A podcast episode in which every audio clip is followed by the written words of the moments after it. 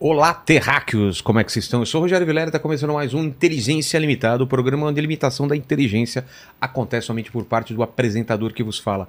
Sempre trago pessoas mais inteligentes, mais interessantes e mais conhecedoras da geopolítica e do, do que está acontecendo no mundo do que eu e você, né, Leni? Mais bem informados, né? Exato.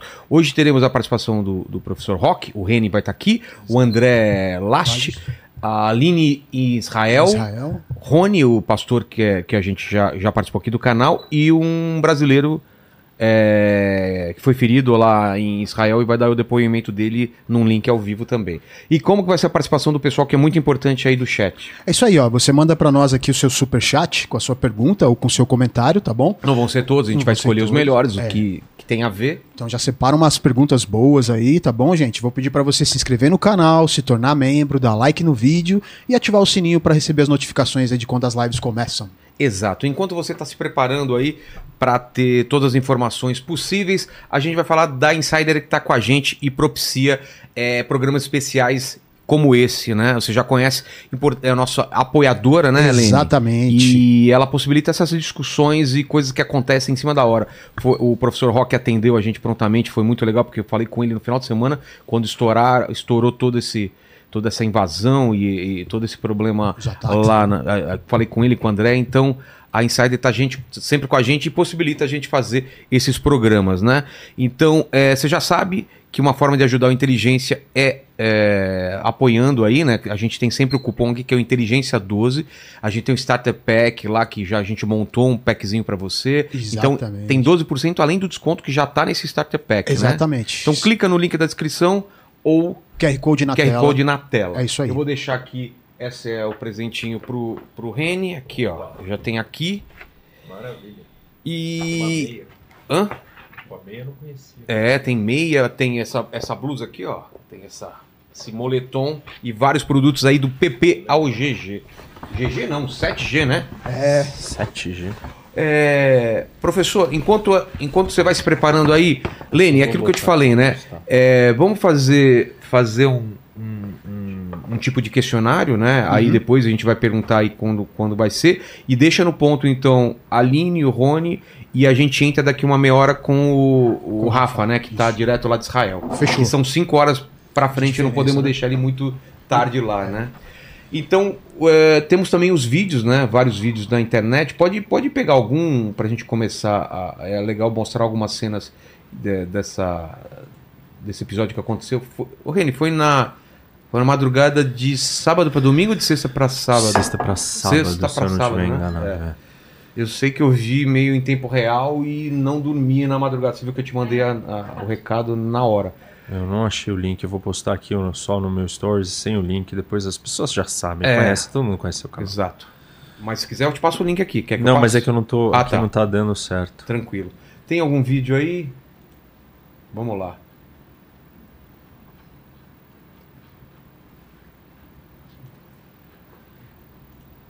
Esse daqui do que, que é, vocês sabem? Deixa eu ver. esse aí eu acho que é do começo dos lá. ataques, né? Caramba. É, esse é na faixa de Gaza. É, eu queria do. Em Israel primeiro, né? Pra gente, pra gente mostrar. Reni, Vamos, deu certo aí? deu. Deu. Pra gente. Antes de mais nada, obrigado pela presença. O André tá- já, já tá chegando aí, a gente, a gente vai começar antes.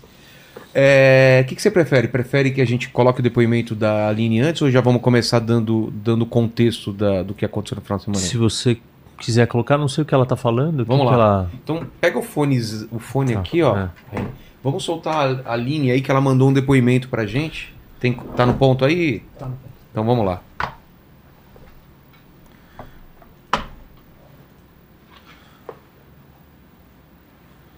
em Israel. Nós estamos vivendo dias realmente muito tristes aqui em Israel. No sábado de manhã a gente acordou da pior maneira possível. A gente acordou com sirenes tocando aqui ao lado da nossa casa.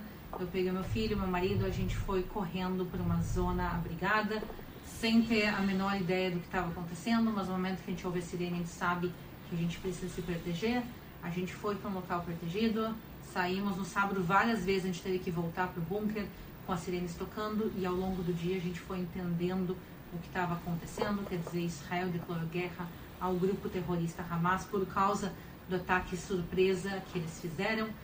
300 mil soldados de Israel foram convocados como reservistas e entre eles está o meu marido também.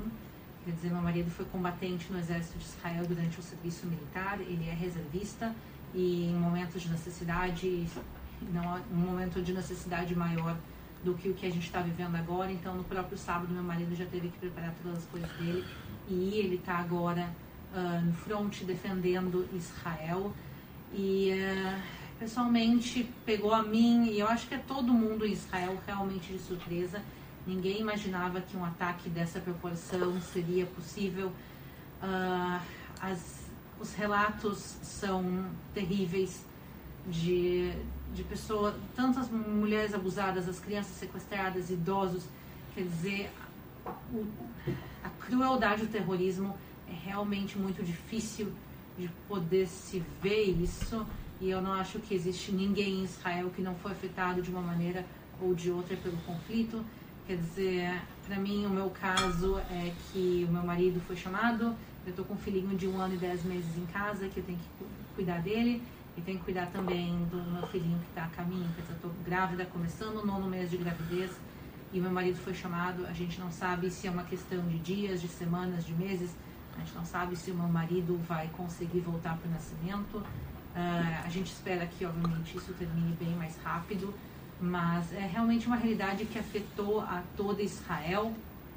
E Israel está de prontidão, mas também a população ela está unida Durante meses houveram discussões políticas e protestos políticos e uma, uma divisão interna do país. No momento que Israel foi atacado, todo mundo deixou tudo de lado e disse: vamos agora defender o país, cada um da sua maneira. Restaurantes distribuindo comida gratuitamente para soldados, uh, soldados sendo chamados indo para o fronte, gente de fora de Israel voltando para defender o país, pessoas doando sangue.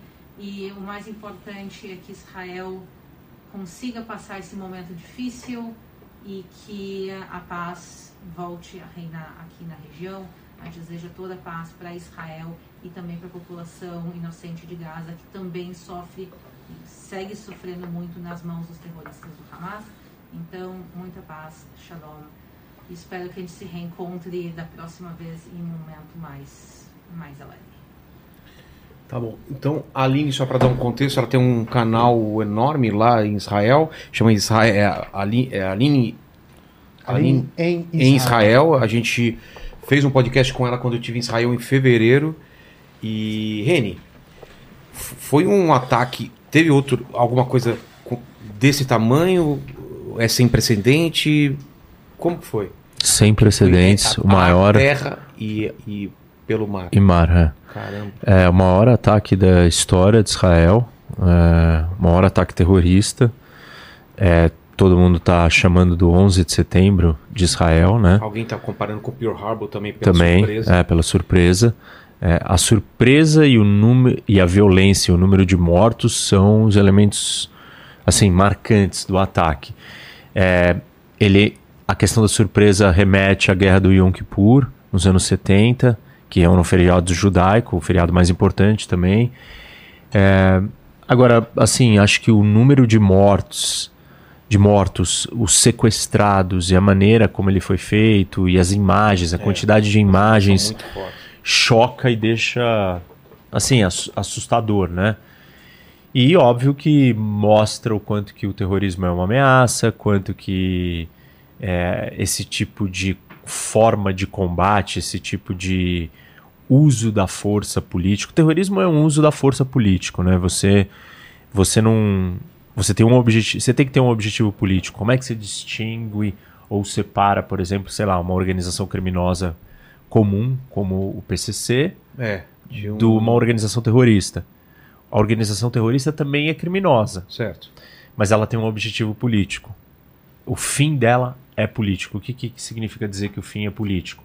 Ela quer destruir um Estado, ela quer recriar um Estado, ela quer autonomia, ela quer alguma coisa política.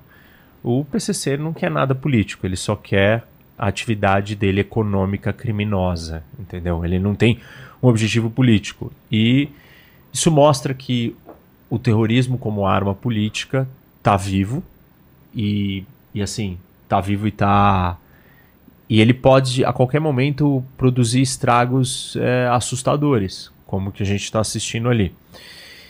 Tem algumas, alguns pontos, assim, um deles é como que isso aconteceu, né? Todo mundo está curioso como que isso aconteceu. E Israel falhou, o serviço de inteligência falhou, o sistema de defesa falhou, de monitoramento, o exército falhou, muitas instituições falharam. Não sabemos por quê, é, falharam, mas essa discussão vai acontecer na sociedade israelense em algum momento. Eles vão vão atrás, vão vai se investigar. É que agora não é a hora de fazer isso, porque óbvio você está em guerra. É. Seu inimigo tem lá mais de 100 ou 150 pessoas sequestradas. É isso? É, esse é um número que está se falando. 130, 150. É, talvez seja mais não tem certeza ainda, né? Tem gente desaparecida, tem gente que a gente não sabe o que aconteceu, não sabe se morreu e está em algum lugar morto, não, não sabemos ao certo. Então você tem, é, é, vai, vai se discutir isso, isso é uma preocupação. Existem algumas teses, posso já falar delas tá. aqui. Uma das coisas que aconteceu é que a sociedade israelense está dividida. É isso, a, a Aline falou isso também. Por quê? Porque a gente tem uma, uma política polarizada. Como no Brasil, aqui, como, como, nos Estados, Estados Unidos, Unidos, como na Europa, como em todo mundo democrático. Israel está fragmentada, está dividida. Em esquerda e direita. Isso. E com radicais. Ah, tá. Dos, tipo assim, extremos. Extremos ganharam mais voz, né? É, como em todos os lugares. E aí, então, o Netanyahu, o governo dele, propôs uma reforma é, judiciária da Suprema Corte e essa reforma ela causou muita polêmica e dividiu a sociedade israelense. E aí até chegamos num ponto que até reservistas, né, né do exército falaram assim que eles, nas força, a força aérea, falaram que eles não serviriam mais se a reforma fosse adiante. Entendi. Então assim, isso mostra um nível de é, de foco no interno e não nos com, inimigos, com nas certeza, fronteiras e com certeza o Hamas pensou nisso. Pensou. O momento é agora, né? Israel Isso. dividida, só que o efeito é o contrário, né? Quando tem uma crise maior. Ah, sim, é agora é, Israel está unida. absolutamente unida. Exato. É, tanto que o governo, o, a oposição do governo se juntou e formou um governo único. E é um governo é, de consenso único. O país claro. inteiro está unido num único governo. Não existe mais partidos de oposição. Todo mundo se juntou para lidar com o problema. Porque o que está em jogo? Isso. O que está em jogo é. A destruição. É. A até a, a, possível destruição. Até, porque, até porque é, a história de Israel é uma história forjada em combate, é. em guerras. Por quê? Foi atacado, porque teve que vencer, porque teve que lutar para sobreviver. Então, isso está rodeado de, de inimigos é. e adversários e gente atacando, isso, ataques surpresas. E, então, é, na psique da identidade nacional israelense, o elemento é, da guerra, do combate, da luta, ele está presente. Ele é real e ele resgata essa memória. Então se unifica todo mundo. Israel vai estar tá muito unido. Isso não, não vai ser um problema. Mas aí, então, voltando, né? Então, é. o que, que a gente tem? A gente tem a divisão. A divisão causou uma distração. Entendi. Com falhas. O segundo ponto é que esse governo do Netanyahu, ele, ele tem elementos que são membros do governo que são caras de extrema direita, ultranacionalistas, ultra religiosos, e eles têm uma visão é, onde eles não aceitam, eles são uma minoria dentro do governo, mas eles existem, é importante retratar isso para as pessoas entenderem exatamente. E eles não aceitam, a, é, não querem, ou eles têm projetos onde é, não tem um Estado palestino e os assentamentos aumentam e eles querem ocupar mais da Cisjordânia, do West Bank. Tá. Então, a ênfase tem sido em operações na Cisjordânia. Os choques com a população palestina têm acontecido na Cisjordânia. Então, boa parte da concentração das forças de segurança, de defesa, estavam para a Cisjordânia. Depois coloca, procura um É. mapa para a gente localizar essas regiões Cisjordânia e faixa, faixa de Gaza e que tem Israel, para o pessoal entender o que a gente está falando, por favor. que são territórios diferentes, separados, onde tem populações palestinas. E aí, é, então você tem um, um foco, uma ênfase muito grande para esse lugar, para essa região. E com isso você olhou e achou, entenderam, eles acharam que Gaza estava seguro, estava tudo bem. Gaza não é uma ameaça mais. É, o Hamas está quieto há dois anos e pouco. O último conflito com o Hamas foi em 2021. É, durou acho que por volta de 11 dias o conflito todo. Lembro bem. É, A gente até fez alguma coisa, um programa aqui falando sobre. é, imagino.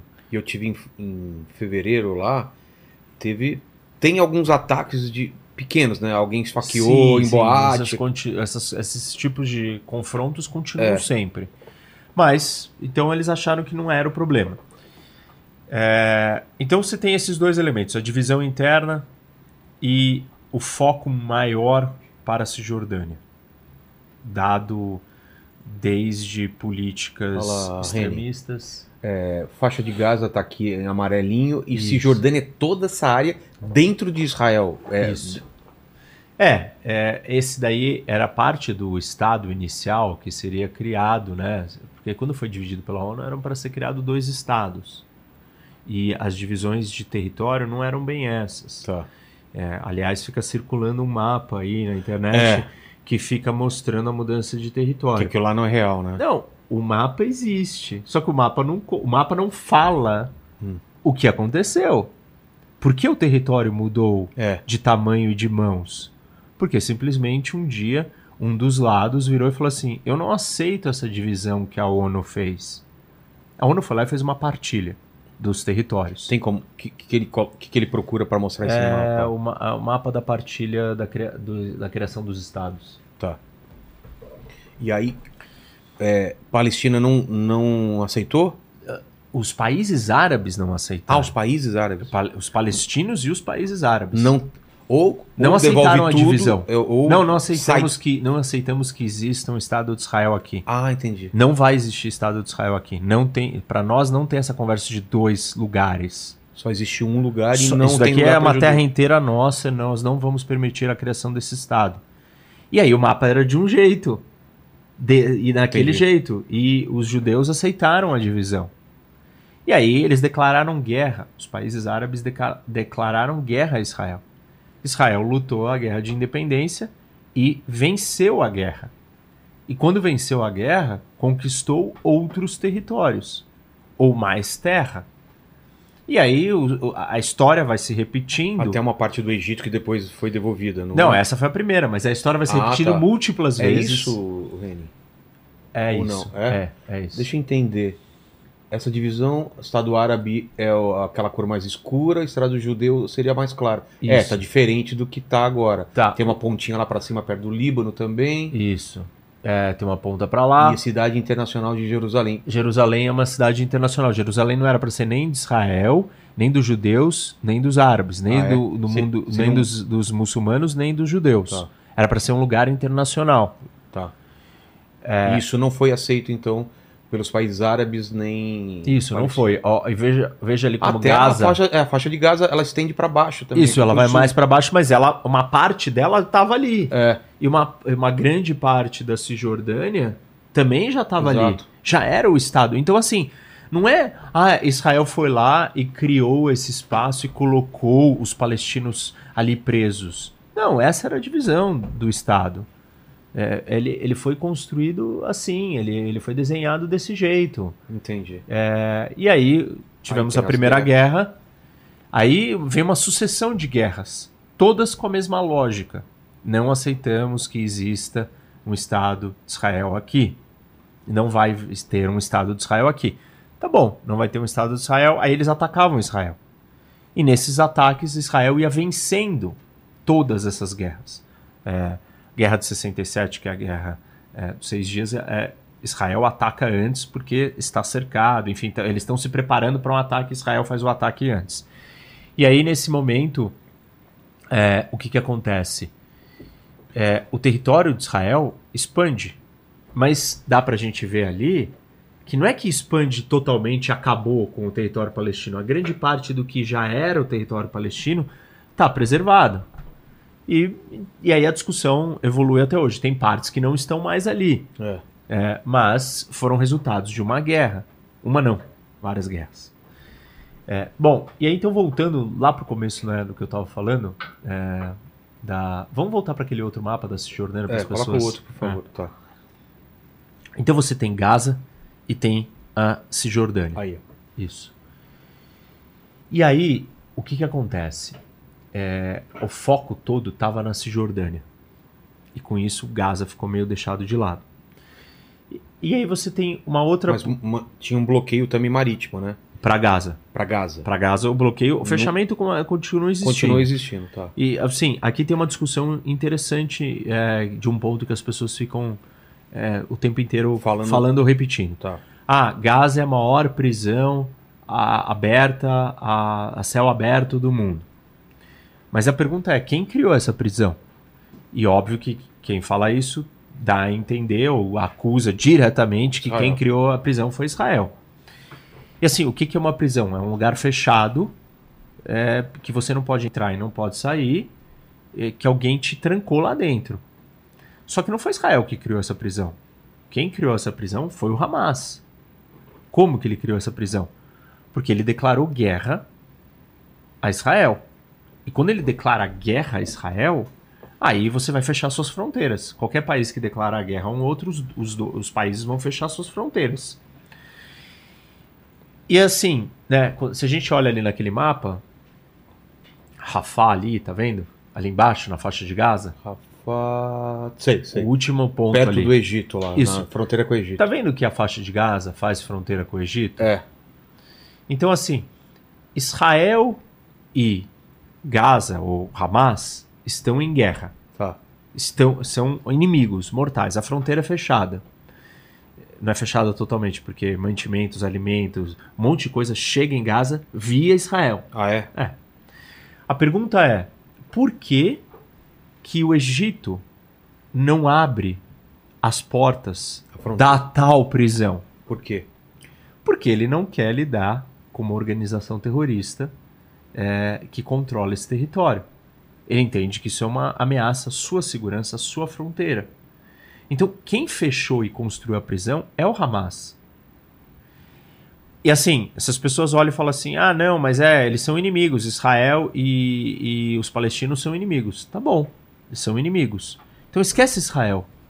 A minha pergunta, e a pergunta que as pessoas têm que se fazer, já que elas não acreditam na versão do que Israel fala, é: perguntem para o Egito: Egito, por que você não abre a sua fronteira? Para um, um livre acesso Isso. das duas partes. Por que você. Por que Egito você transforma Gaza numa prisão? Por que você faz isso, Egito? Se as pessoas não confiam no que Israel tem a dizer sobre o que é o Hamas, o que ele está armando, planejando e fazendo lá dentro, a pergunta que tem que ser feita é para o Egito. Geograficamente está ali, tem uma fronteira. É muito óbvio. E a resposta é do Egito porque o Hamas é uma ameaça. Porque o Hamas é uma organização criminosa, uma organização terrorista, violenta. Ele, ele incendia, ele cria problemas, ele contrabandeia armas, ele, ele faz atividades ilícitas. Ele é um- uma entidade criminosa dominando aquele território, E apoiado pelo Irã ou não? apoiado pelo Irã. Isso é, sa- sabido? Sabido. É, sabido, financiado pelo Irã. É, o Hamas não tem só o apoio do Irã, já teve apoio do Catar em níveis diferentes, já teve apoio é, da Turquia, ainda tem apoio da Turquia também, mas pelo Irã principalmente hoje. E dando contexto também, estava se encaminhando um acordo entre Israel e a Arábia Saudita também, que incomodou também o pessoal. Isso tem a ver um Tá, pouco? tem tudo a ver. Mas acho que vamos segurar Tá, essa vamos ideia, mas lembra dela, é. Tá, Que ela, ela é importante, mas ela envolve um, um jogo maior. tá. Mas é assim, então, é, então voltando para essa noção, né, da, da ideia de que o Hamas está isolado e que os palestinos em Gaza sofrem por causa de Israel.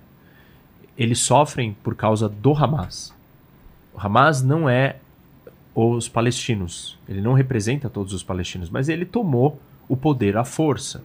Ele ganhou a eleição é, do da outro do Fatah, da autoridade palestina, e aí ele instaurou a sua ditadura. E a, na sua ditadura ele massacrou e matou todos os rivais políticos e transformou aquilo nesse lugar terrível que é Gaza. E é, então é importante as pessoas entenderem que esquece, você não acredita num argumento de Israel, você acha que Israel está mentindo porque Israel é o inimigo dos palestinos, então as pessoas têm que perguntar para o Egito e tem que ouvir a resposta do Egito. É. E aí, é, então, voltando para, né, a gente estava falando da falha de segurança. É. Quando a gente é, fala de guerra, existe um conceito que se eu tiver que vir é, daqui para cá, qual é o caminho mais rápido? Aqui. Mas por ele ser o mais rápido, o mais óbvio, na estratégia militar, não é o caminho que eu vou usar. Tá. Então, a lógica da guerra ela é uma lógica paradoxal. Qual o caminho que eu vou fazer? Provavelmente eu vou para lá, passo embaixo do fofão ali, venho por baixo da mesa para vir para cá. Mas ele é mais difícil, mais longo, mais tortuoso. Por que, que eu faço isso? Porque o meu objetivo na estratégia militar é alcançar a surpresa do meu inimigo. Entendi. Se eu surpreender o meu inimigo, eu suspendo a estratégia Uma dele. vantagem dele. É, porque assim, o que que é a estratégia, né? É o choque entre duas forças. Então você tá aí se preparando para fazer as suas coisas, alcançar os seus objetivos, você vai agir para alcançar os seus objetivos. E eu, com a minha estratégia, vou agir para alcançar os meus objetivos. As minhas ações vão se deparar com as suas ações, com a sua estratégia. A sua estratégia vai estar o tempo inteiro respondendo às minhas ações, aos meus movimentos. E aí é muito mais difícil. Agora, se eu te pegar desprevenido de surpresa, eu eliminei a sua capacidade estratégica. Não tem mais ação. É. A, a guerra se torna uma mera e simples condução administrativa de passos a passos. Uma das maiores vantagens que alguém pode ter numa guerra é a surpresa. Efeito de surpresa. Isso. O que, que o Hamas fez? Durante muitos anos, é, ele sabia que ele não ia poder usar esse caminho daqui para cá. Porque ele é o óbvio, porque ele é o claro, porque ele é o mais Tá curto, mais porque ele é o direto, é. ele é o evidente, ele é o iminente. Então o que, que o Hamas fez? Ele teve que achar outros caminhos. Quais foram esses outros caminhos? Túneis subterrâneos. De onde para onde? De, de Gaza para dentro de Israel. Ah, é? É. Redes, in- assim, infinitas redes de túneis que eram cavados, construídos, e eles iam dar dentro de Israel. Tá. E os conflitos todos últimos que Israel teve com, é, em Gaza contra o Hamas eram para destruir, em grande parte, a infraestrutura dos túneis. Por esses túneis chega o armamento, o túnel, os túneis também chegam é, no Egito, e ali Ah, é, é? contrabandeado coisas, é, armamentos e materiais e munição e todo tipo de coisa que eles precisam. Então, Não passa pela fronteira, vai por É. baixo. vai por baixo. Então Israel ficou muito tempo focada e preocupada com os túneis, com o caminho indireto, porque o caminho direto seria o surpreendente. E aí, uma vez que você faz tanto o caminho indireto, ele deixa de ser surpreendente. Claro. Ele se torna o óbvio. Previsível, é. Isso, o previsível. Então não- ele não funciona mais. E aí como que se surpreende? Você vem pela porta da frente. E foi isso que o Hamas fez. Ele veio pela porta da frente. O que, que é vir pela porta da frente? Ele não veio por túneis, ele simplesmente veio pela cerca que tinha ali com um trator pessoal de parapente por e cima. derrubou, e derrubou a cerca, Caramba. quebrou, explodiu, cortou o arame e passou. E assim, para Israel aquilo era inconcebível. Porque pela porta da frente não vai vir, tá na olho nu É. aqui, eu tô vendo, tem um monte de vigilância, um monte de câmera, um monte de equipamento. Então ele fez uso, inclusive, de uma estratégia que Israel sempre usou, que é essa. Israel sempre surpreendeu e foi muito efetiva nas guerras em surpreender os seus inimigos usando a lógica paradoxal, essa lógica contraditória. Eu não vou pelo caminho mais curto, o mais fácil, eu vou pelo mais difícil, porque o mais difícil é o menos esperado. Só que Israel sempre fez isso. Chegou uma hora que os países árabes já estavam preparados. E tem é, um momento, me fugiu agora qual, qual foi esse exato momento. Israel entra com tanques em plena, assim, é, um terreno fácil acesso, plano, campo aberto, vindo com a sua. Força máxima. É, com os tanques avançando dentro de um terreno esperado. Por quê? Porque tinha se tornado o inesperado. Entendi. De tantas vezes que usou o esperado. O Hamas fez a, a, a mesma coisa com Israel, na forma como ele entrou. Se alguém falasse, ó, Hamas vai entrar por, pela fronteira. Não, impossível. Não, claro que Eles não. devem Né? tá Pô, tem cerca, é. tem câmera, tem imagem, tem monitoramento, tem vigilância, tem vigilância, tem um monte de, de muro. Não vai ser por ali. E foi por ali. É, então, E, e- e bem coordenado. muito bem coordenado e assim, os equipamentos eletrônicos falharam. Essa é uma outra discussão. Talvez eles tenham recebido equipamentos do Irã capazes de, né, Inutilizar de inutilizar, congelar, é, des- desligar, né, jam, é, é, é, interferir, né? interferir no, no- nos, nos equipamentos israelenses.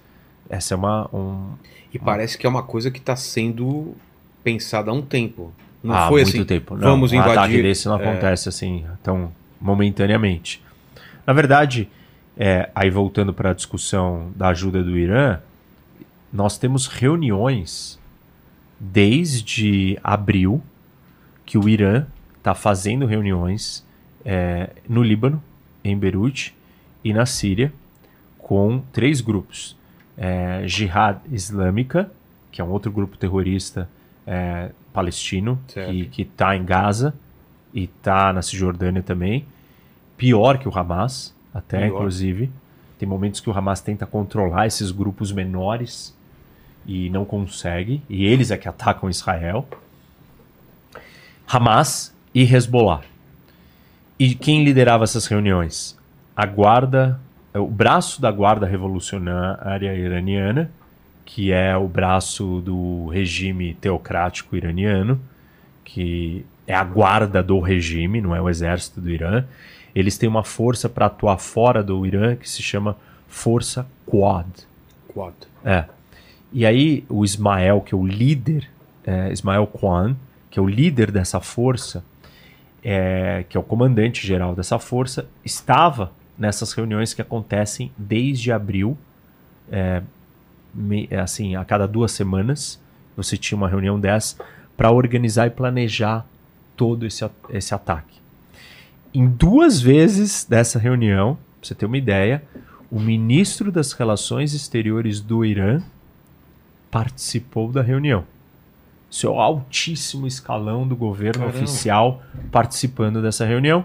E aí, há poucas semanas atrás, o Hamas recebeu o sinal verde do Irã. Pode dar andamento, faça a sua operação. Recebeu armamento, recebeu treinamento, recebeu suporte, enfim.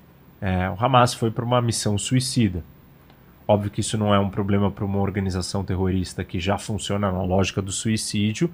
Por que suicida? Porque ele sabe que a resposta de Israel vai ser é, total, é, devastadora, e o objetivo de Israel vai ser eliminar o Hamas. Acabar com o Hamas. Não tem mais Hamas, tipo, chega de Hamas, agora nós vamos destruir o Hamas por completo. E o Hamas vai estar preparado para isso. Os líderes do Hamas serão todos assassinados, inclusive aqueles que não estão em Gaza, que estão em outros lugares. E talvez a grande discussão, a grande preocupação é: Israel pode retaliar ao Irã? É. Isso seria um problema, porque é uma, aí eh, se torna uma guerra maior, uma guerra regional, e, e nesse sentido E de efeitos imprevisíveis, né? imprevisíveis. Mas ah, também a pergunta que a gente tem que fazer é como que Israel atacaria o Irã? Vai decolar caças e voar e sobrevoar o território iraniano e bombardear o Irã? Não acredito nisso. Acredito que vai atacar instalações do Irã é, em, em, lugares como a Síria. Tá. Que é uma coisa que já, tem, já vem acontecendo há bastante tempo. Então isso deve acontecer. E aí, tudo bem. É, o Irã não responderia com um ataque. Se atacar o território iraniano, aí sim. Aí o Irã vai responder, talvez declare guerra. Por isso que os Estados Unidos mandaram porta-aviões, é, um monte de, de armas. É por isso então que está se. Tá. Estados Unidos está indo, tá mandando um sinal, um recado, né? Falando, olha, é, não achem que Israel está vulnerável. Eu estou do lado de Israel. É uma demonstração de força para é, dissuadir qualquer é, país ou qualquer grupo que pense, pô, vamos fazer um ataque conjunto, agora vamos derrubar Israel, vamos destruir com Israel. Então, essa é uma das, enfim, é, dos, explicação dos movimentos do porquê. É, outra pergunta que está todo mundo né, de olho e a gente tem que estar tá atento é o que, que o Hezbollah vai fazer. Exato. O Hezbollah é a organização que está lá no Líbano tal, outra organização terrorista também financiado. Teve um ataque vindo do Líbano? Teve. Então. 12 é, mísseis do Líbano e cinco membros do Hamas parece que também invadiram por terra e foram mortos. Então, assim, é baixo ainda, mas é alguma, alguma sinalização. A gente não sabe se eles estão esperando. O Hezbollah é muito mais forte do que o, o Hamas. Hamas. É muito maior, tem muito mais capacidade. É um braço, literalmente, do regime iraniano. É uma milícia é, de combate do Irã, armada e pronta na fronteira de cima. Além da, de Gaza, do problema em Gaza, da fronteira com o Hezbollah, tem o questionamento de tudo que pode acontecer na Cisjordânia. E aí nós estamos falando dessa história que eu tenho dito, né? Que o problema já estava, a tensão é. já estava crescente, tem discussão até de uma terceira intifada é, lá dentro, que é esse movimento é, popular de milícia, de rebelião. É, então a violência dentro da Cisjordânia vem crescendo e vem escalando. Essa é, é uma preocupação, qual, qual o tamanho, né, quantas frentes Israel vai ter que lutar. E o que, que a gente sabe agora de, de número de mortos, de o Israel está divulgando? O número, a última vez que eu vi, toda hora, né, tem mudado, mas estava chegando próximo de mil é, pessoas, sei lá, acho que era 800, alguma coisa assim, mortos de Israel. Proporcionalmente, pelo número, o tamanho da população, esse número é muito, muito alto. É. Por isso que a comparação, na verdade, é mais alta do que até o 11 de setembro, em proporção à quantidade de pessoas que morreu nos Estados Unidos e o tamanho da população é. americana. É, tem esse número do, de, dos reféns, das pessoas sequestradas, é, e tem o número de feridos que assim já é muito mais alto ainda. E tem vídeos muito, muito, muito, muito é. pesados, né? De criança, é. de velha, aquela, aquela da velha, o cara força ela a segurar um fuzil. Isso, é. E não é meio um tiro no pé o Hamas fazer isso porque aí ele ou ele não está preocupado com a opinião pública? Ele acha que, na verdade, isso é positivo. Porque assim, uma organização, é lógica, é. uma organização terrorista ela quer criar terror. Ela vence se ela criar terror. Entendi. Em última instância, certo? É tipo, não temos limites para para criar pânico pra criar e terror. Pânico. Então, essas imagens, elas são extremamente assustadoras. E elas criam muito terror.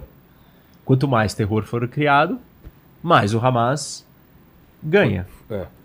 Outra coisa que ela, é, o Hamas também ganha é, é se mostrar forte. Conseguir fazer tudo isso e filmar tudo isso mostra que ele realmente fez tudo isso. Ah, tá. E que ele é capaz de fazer tudo isso. E ele ganha o respeito e a legitimidade daqueles palestinos que acham que a única solução para o conflito é, com Israel é uma resistência e uma força armada. E aí então, então tá bom. Então ele ele ganha ele ganha essa simpatia. Além disso, o que, que ele não ganha? supostamente. Fica evidente quem é que fez o quê. É. Fica evidente, tem provas contra o Hamas, Exato. não dá pra negar. Mas é, ele sabe que essas provas não são suficientes pra existir unanimidade contra ele. Quantas pessoas nós não estamos vendo nas redes, se É, postando, Defendendo. defendendo? Então, Justificando. então o que, que adianta justificar? O que, que adianta isso? Não adianta nada ter esse vídeo. E o Hamas sabe disso. Ele sabe que ele vai mexer com paixões, com ideologia, com algo que foge do senso comum de certo e errado. Ele vai polemizar, ele vai polarizar. A causa dele é polêmica, é polarizada, é ideológica. Então ele vai mexer com essas paixões. E aí tanto faz as pessoas verem aquilo. Na verdade, faz elas se prontificarem a defender o Hamas, por incrível que pareça. Tem um outro efeito que esse é negativo, né, para o Hamas, que é, é unir os israelenses, Exato.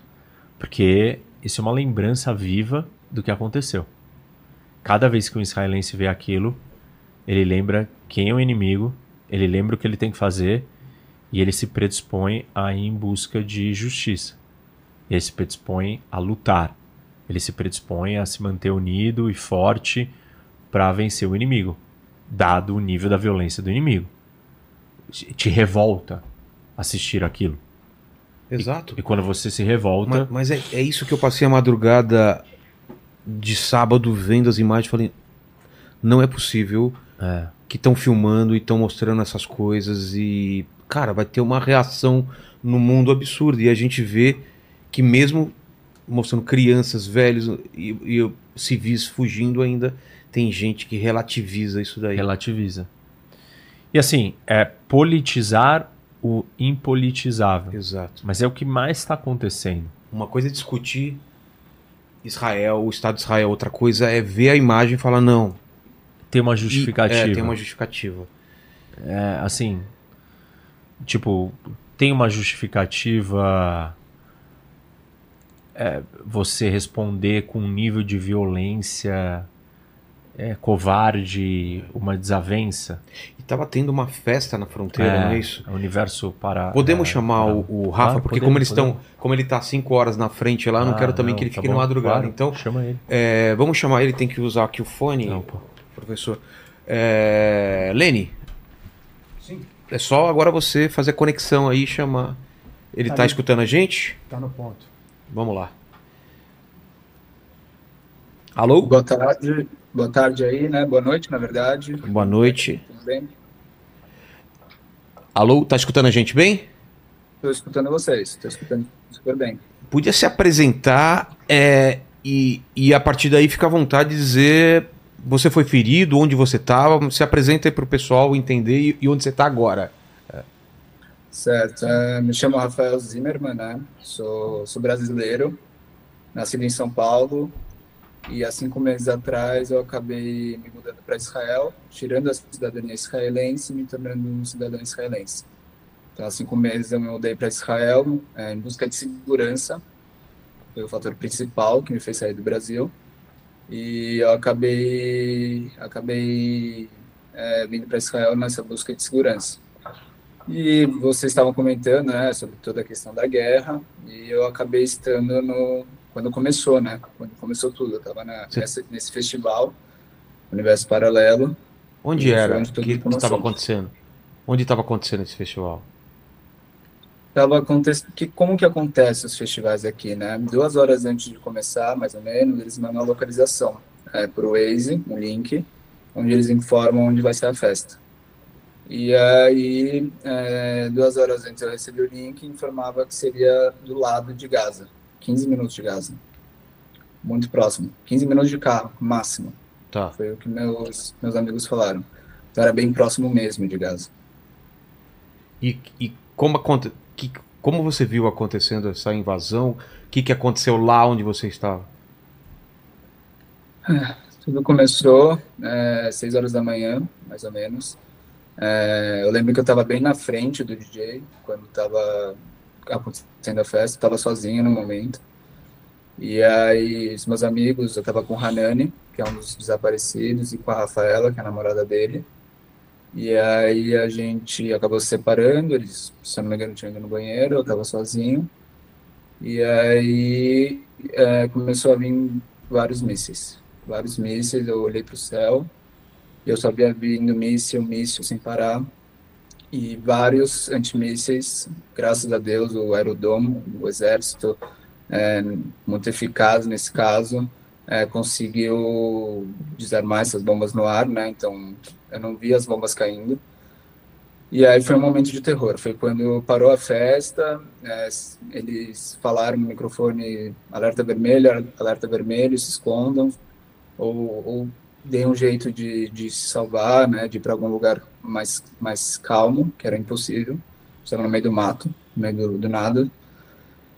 E aí é, foi quando eu achei o Hanan e a Rafa, que, que eram com quem eu tinha ido na festa.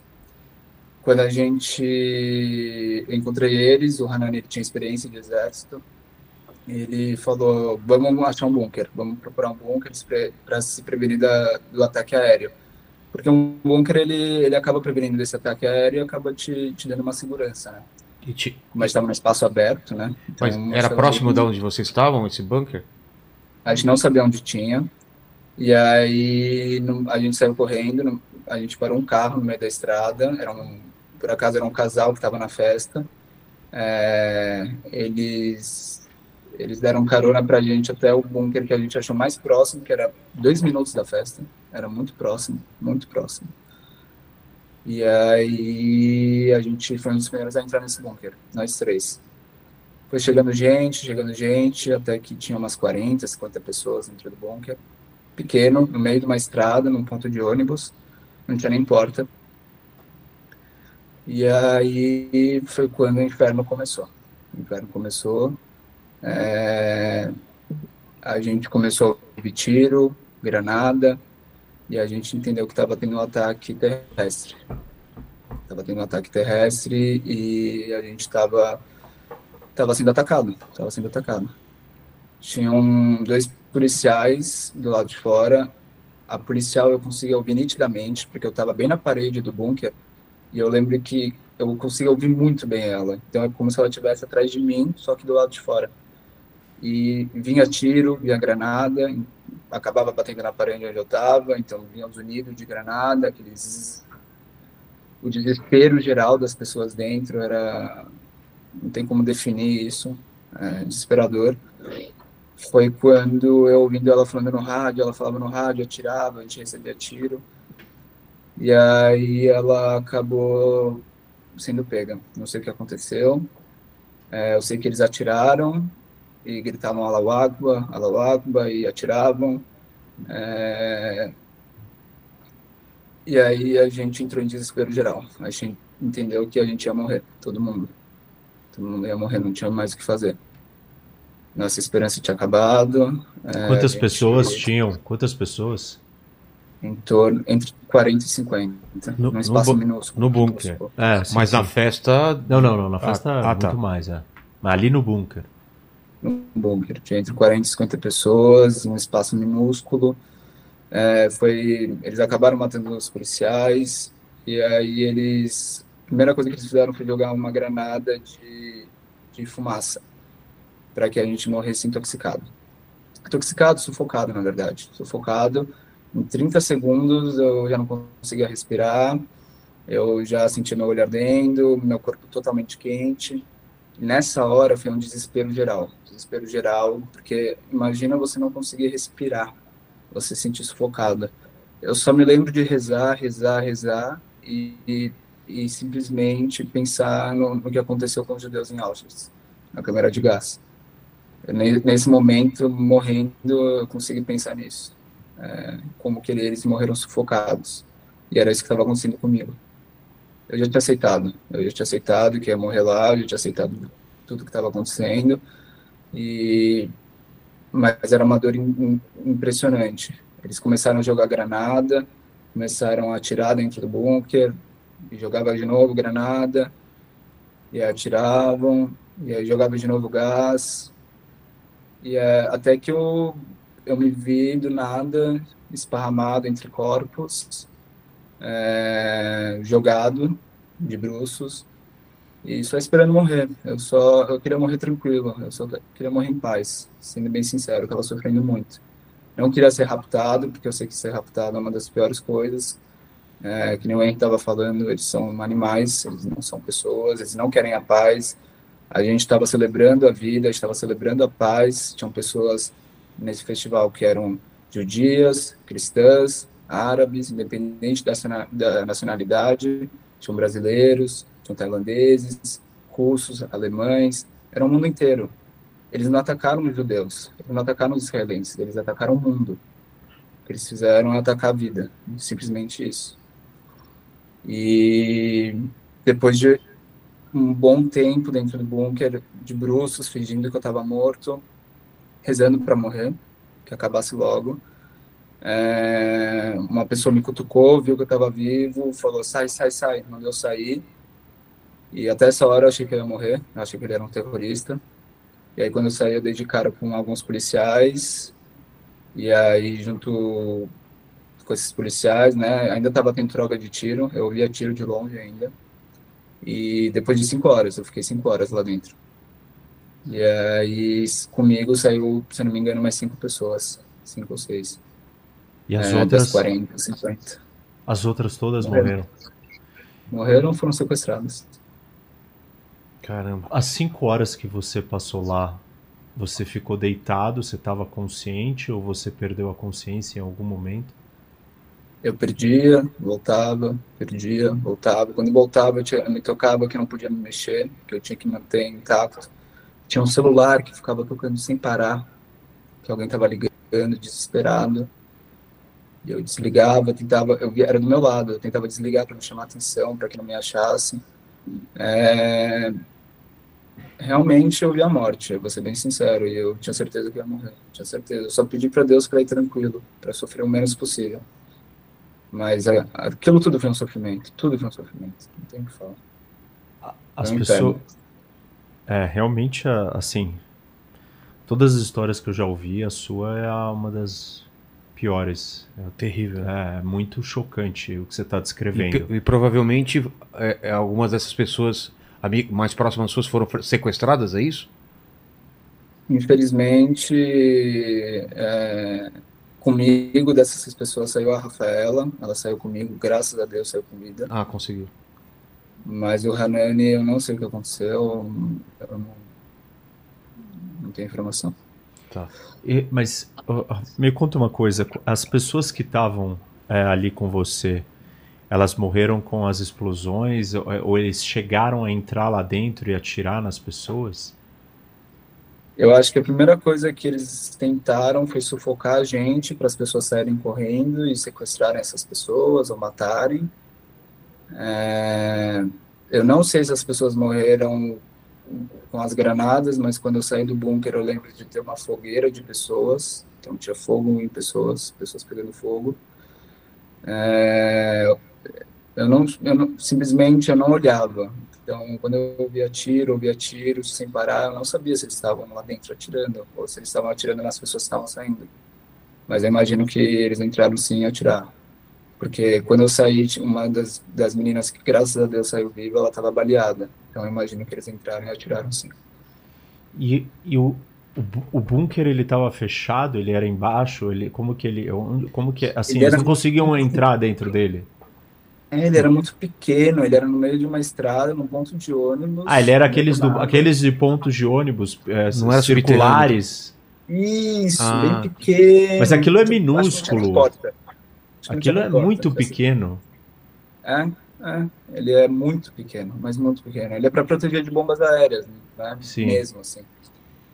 E é, é, no, no, caso de urgência, você não tem onde parar, tem lá um bunker e você se protege das bombas aéreas. Eu não sei se tinha uma porta, eu não lembro disso. Eu não lembro, claro. não me vem na memória. Mas como eles conseguiram entrar, eu, eu julgo que não tinha.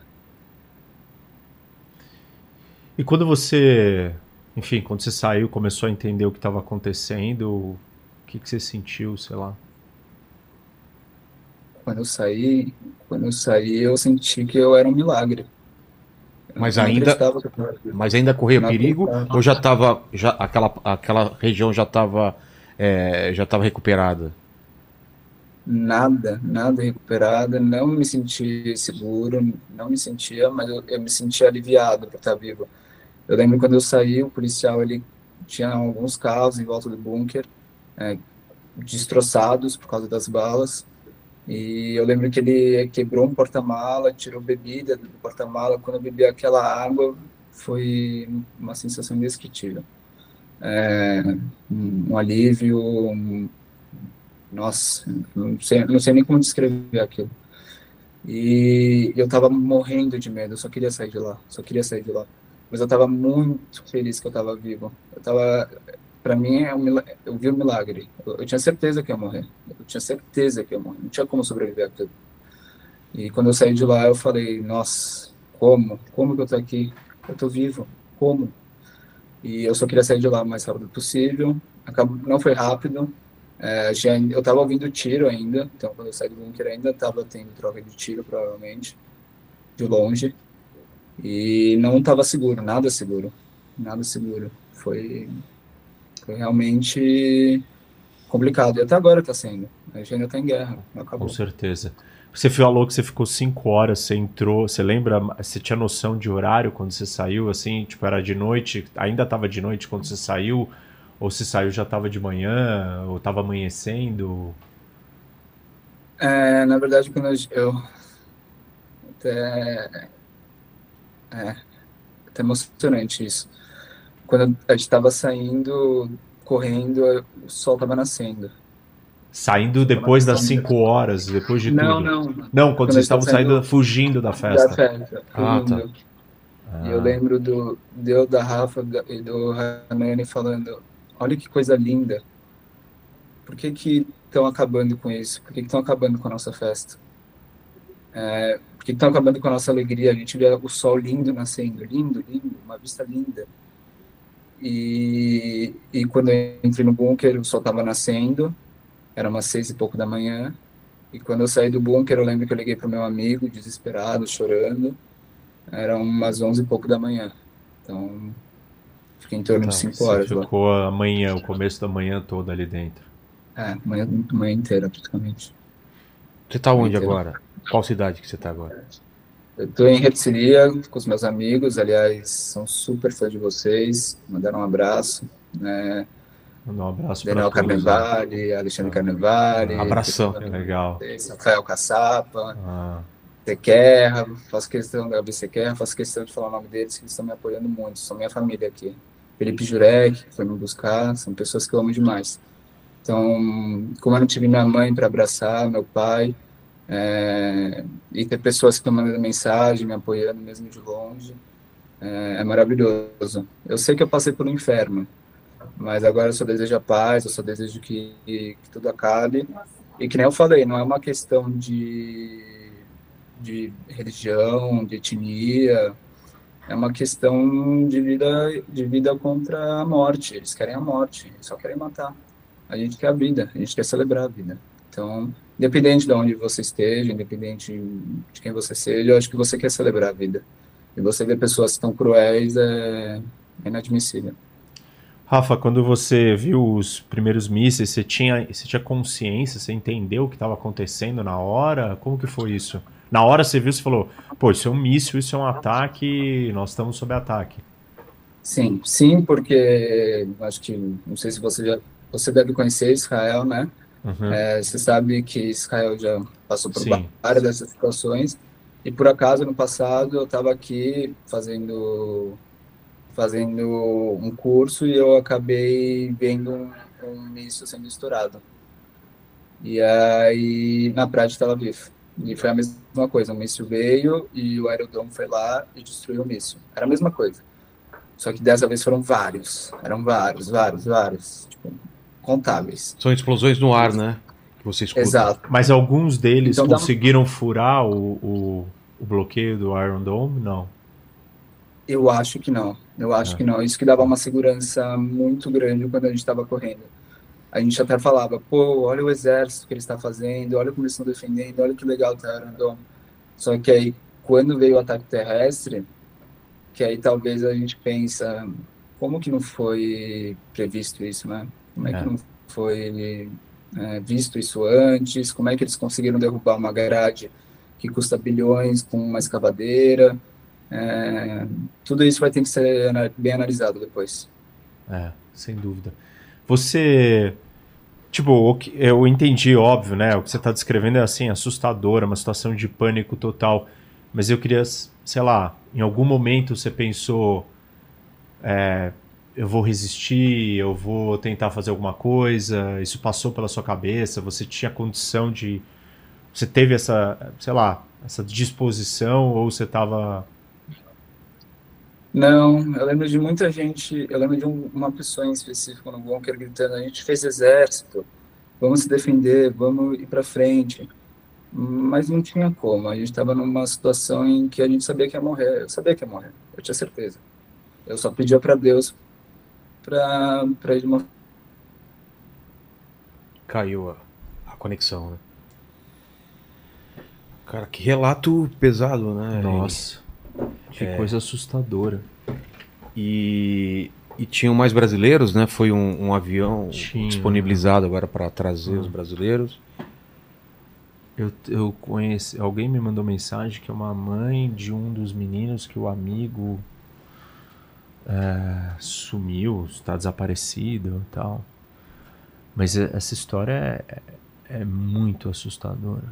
Imagina, cara, você vê, você vê as bombas, é, o pessoal atravessando a fronteira com. Ah, você tá jogado no chão com outros, outras pessoas mortas e você e, se Esse bunker, você já morto. viu do jeito que ele falou? Como que é? Porque assim, imaginava bunker bunker subterrâneo. Esse então, mas é, é, assim, os que eu vi eles são menores, não, não chega a cabeça a quantidade de gente, tá. mas é o, no ponto de ônibus você tem uma, um caracol de concreto e aí você entra e faz a volta e vai entrando e vai girando e você vai ficando dentro de uma, uma cápsula. Ah, entendi.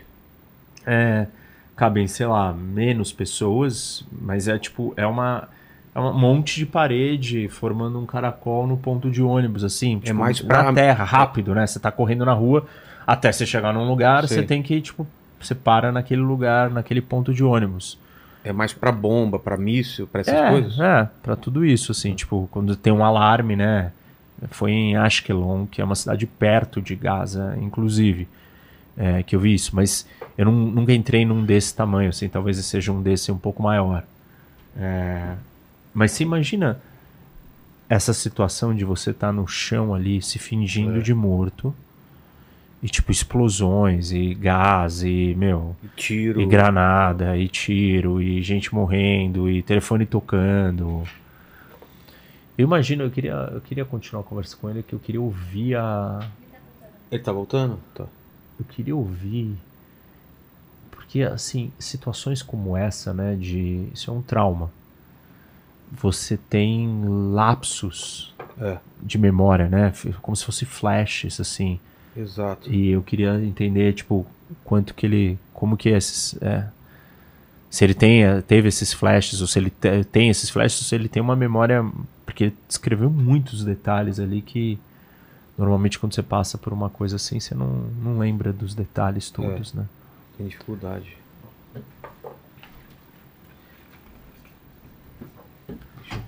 Rafa. Peraí que tô sem som. Tá me ouvindo? Eu tô ouvindo vocês. Ah, boa. Acabou caindo aí. É, é. A internet falha às vezes, né? Devido à guerra mesmo, acaba falhando às vezes mesmo. Não tá fácil. Eu tava. Tô muito impressionado com a sua história. É, assim, é uma coisa, sei lá, indescritível isso que você tá falando. É, sobre todos os pontos de vista.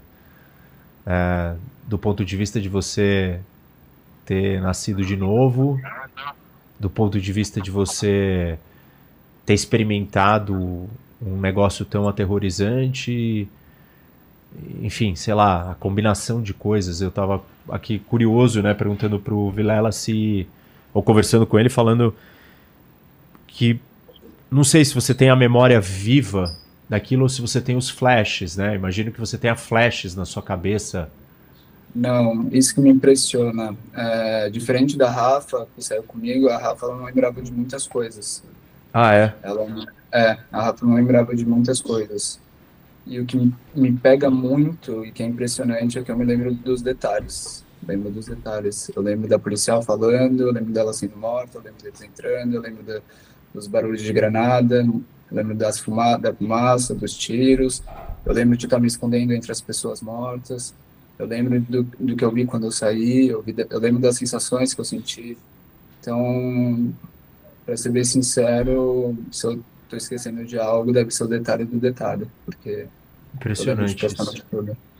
Agora, quando você, tipo assim, você acha que você pensou e falou, eu vou me fingir de morto aqui, ou aconteceu, você estava ali, aí você percebeu, ou você, você realmente teve essa, sei lá, foi, assim... Foi, foi o reflexo, e aí teve uma hora que eu falei, cara, tô aqui entre as pessoas, eu tava sufocado, tava amassado, só queria sair, e eu, eu falei, eu vou morrer de qualquer jeito, eu pensei. Eu consegui pensar, não sei como. Então eu só quero, vou em paz. Eu queria, eu comecei, eu me joguei em cima das pessoas que estavam praticamente mortas. Eu não vi elas, eu só lembro de eu jogando em cima delas, de braços abertos, porque eu queria sentir o ar. Depois de tudo que passou, só queria sentir o ar. Só queria sentir o ar batendo em mim. E aí eu não vi a hora deles atirarem e me matarem. Eu não, eu não fiquei me mexendo, mas eu não vi a hora, como eu estava mais para frente nesse momento, não vi a hora deles atirarem e me matarem. Eu queria que acabasse logo aquilo. Eu não queria mais viver aquilo. Era insuportável, insuportável. Eu vi a morte de perto incontáveis vezes, incontáveis. Cada barulho de granada, cada barulho de bomba, isso daí não, não é pouca coisa. Então, é, eu sabia que ia morrer e foram algumas vezes, mas graças a Deus eu tô aqui. Não sei como. É. é você. O, o, tamanho do. O, o, o que eu conheço são aqueles do ponto de ônibus, que são circulares, sabe? Menorzinhos. Não, é, não devia ser esse que você estava. Posso mandar uma foto para Você tem? Isso, manda pra gente. A gente coloca. Tá, deixa eu mandar aqui. Tá.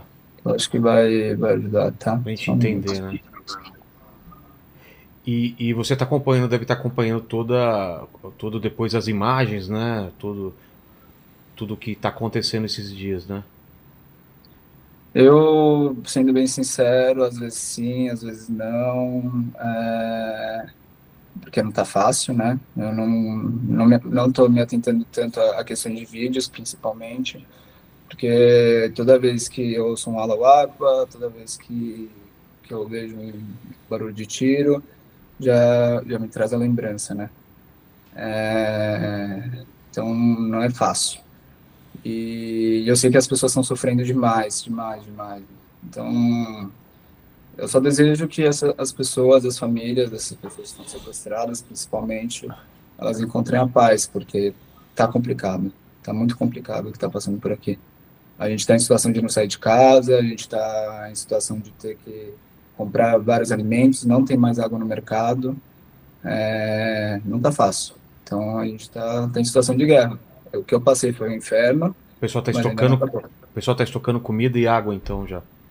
Está tá estocando, está estocando, já começamos, porque a gente sabe que o pior pode acontecer. Para mim já aconteceu, né? Mas eu tô vivo, então o pior pode acontecer. Você saiu dali e aí quando estavam é, os policiais e tal, aí você, você passou por um médico, você fugiu, você foi para algum lugar, o que, que aconteceu exatamente? Nada. O que aconteceu foi que me colocaram a gente num, num carro é, em que o porta-mala parecia ser um bunker pequenininho, jogaram nós seis lá, independente de como a gente estava, se estava perna quebrada, não, se estava machucado, é, mas eu entendo porque a, a necessidade de sair de lá era, tem que ser rápida, então, independente de como a gente estava, estava vivo, é isso que importava naquele momento. E levaram a gente para um outro ponto em que a gente esperou mais um tempo lá para chegar mais mais pessoas do exército e, e policiais para dar uma segurança maior para o nosso transporte. E aí levaram depois a gente para uma ambulância, ou seja, a gente ficou um tempo até ir para o hospital. É, quando eu cheguei no, no, hospital, eu fui, graças a Deus, eu, eu, saí andando do bunker, por um milagre, saí andando. Então, teve, tem muitas pessoas que estão bem mais feridas, pessoas que estão operando, É, mais de 250 pessoas foram mortas né, no festival, então imagina quantas não estavam feridas. É, e eu, graças a Deus, eu estava como um, um, sinal verde, né? Gente... O bunker é aquela é a, é a casinha do lado do ponto de ônibus, certo? Exato, como se fosse esse essa caixinha, né? Não era esse, mas é, esse é um, um protótipo bem bem igual. Tá. Depois a gente coloca para o pessoal ver, porque não dá para colocar agora que tá a imagem dele grande, mas tá só na nossa televisão aqui. Depois o pessoal coloca grande para o pessoal ver aí. E aí, e aí, que horas que você entendeu que era uma coisa coordenada, gigante? Você foi saber disso muito tempo depois, né?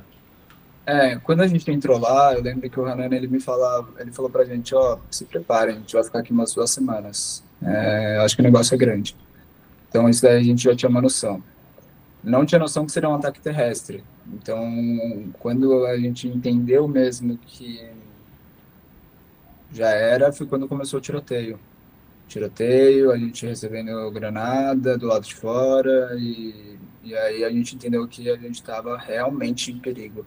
Realmente, a gente colocou a mão da, a, a vida da, na mão dos policiais naquela hora, né? E, e foi muito difícil, porque a gente ficou tenso por esse, esse, esse embate entre eles, com a polícia e os terroristas. Então era a gente agachado esperando ver o que ia acontecer. E quando a gente viu que a policial morreu, aí perdeu perdeu-se totalmente a sanidade lá dentro. O que eu vi foi loucura. Uma menina me mordia sem parar, tô com marcas aqui de mordida na, na costela, porque ela me mordia, me mordia sem parar, sem parar. Que horas que ela durante te mordia? Gás, durante o gás, foi bem no começo, eu lembro disso frente o gás, me mordia, me mordia, nossa, sem parar. Então eram as pessoas sufocando as outras, porque uma tentava ficar em cima da outra, foi uma, uma loucura. Porque era muito apertado para essa quantidade de pessoas também. Exato. É muito tipo, era, apertado, tava muito lotado, era... tava cheio de gente, era muita gente. Muita gente. Eu tava lá no fundo, graças a Deus. Mas o que é um fundo de um bunker pequeno, né? é, hum, nada. Nada. Mas, mas, mas o, o fato de você estar tá no fundo, talvez a, a sensação de asfixia com gás, né, era pior. Eu acho que a asfixia pegou todo mundo. Eu acho que foi uma coisa que. Mas foi pior sim, porque eu lembro quando eu consegui me mover e ir para cima da, das pessoas mortas, eu estava mais próximo da porta, isso me deu um alívio muito grande, porque eu senti o ar. E, e, realmente, eu acho que quando jogaram gás, eu acho que todo mundo que estava na frente entendeu que ia morrer também, porque eles estavam na linha de frente do bunker. Então tentaram talvez ir para trás nessa hora. É, muitas pessoas devem ter saído do bunker correndo no desespero, devem ter sido pegas ou mortas. E foi isso que aconteceu. Você não pensou em sair do sair correndo? Nenhum momento, nenhum momento. Eu sabia que se eu saísse, ou eu ia ser sequestrado ou eu ia ser morto. Eu tive super medo, até inclusive quando a pessoa que me tirou pediu para eu sair, é, eu achava que era um terrorista. Então, eu só tive a certeza quando eu vi a polícia. Aí eu me senti um alívio enorme, né? Um alívio que não dá para explicar. Ô, Rafa, eu renasci, tu... já senti a vida de novo. A tua ideia agora é ficar aí, voltar pro Brasil? O que, que você tá pensando? Porque porque deve estar um clima de tensão ainda aí, né? Sobre o tá que bastante. pode acontecer. É. Tá bastante. Todo dia, todo dia a gente está no noticiário, tentando ver o que está acontecendo com o nosso país. Eu não quero sair agora de Israel. Eu entendo que eu sou um sobrevivente de guerra. É, foi o maior ataque nos últimos 50 anos. É, eu entendo que eu tenho que estar tá aqui para apoiar meus amigos que estão indo na linha de frente. Então, tem vários brasileiros no exército israelense, vários, e que estão indo na linha de frente para proteger. E eu acho que estando aqui, a energia, o, isso vai, vai fazer proteger eles. Então, eu acho que eu tenho que estar aqui. Eu, quero, eu queria muito abraçar minha mãe, minha irmã, meu pai, meus amigos. Acho que seria maravilhoso, mas eu tenho que, que estar aqui nesse momento. É, acho que você apesar da dificuldade, acho que você tem razão. Acho que é essa sua história ela é muito forte, ela é muito importante. Você é um símbolo dessa, dessa situação. Você está aí, está bem, está falando. Você vai, enfim, né? Imagino que você deva estar, tá, sua cabeça deve estar tá a mil fritando dia e noite, mas pô, você, você representa uma, uma história de, de vida, né? No meio dessa tragédia toda. É, é por isso que, que eu tô aqui, é por isso que eu falo com vocês, é por isso que eu falo com outros veículos. Eu não tô fazendo isso porque eu quero. Eu, tô fazendo isso porque é meu dever como um sobrevivente. Eu tenho que mostrar que eu tô vivo e que eu venci, graças a Deus, pessoas que querem morte, eles não querem, não é coisa de território, não é coisa de religião. Eu tenho grandes amigos no meu trabalho que são árabes.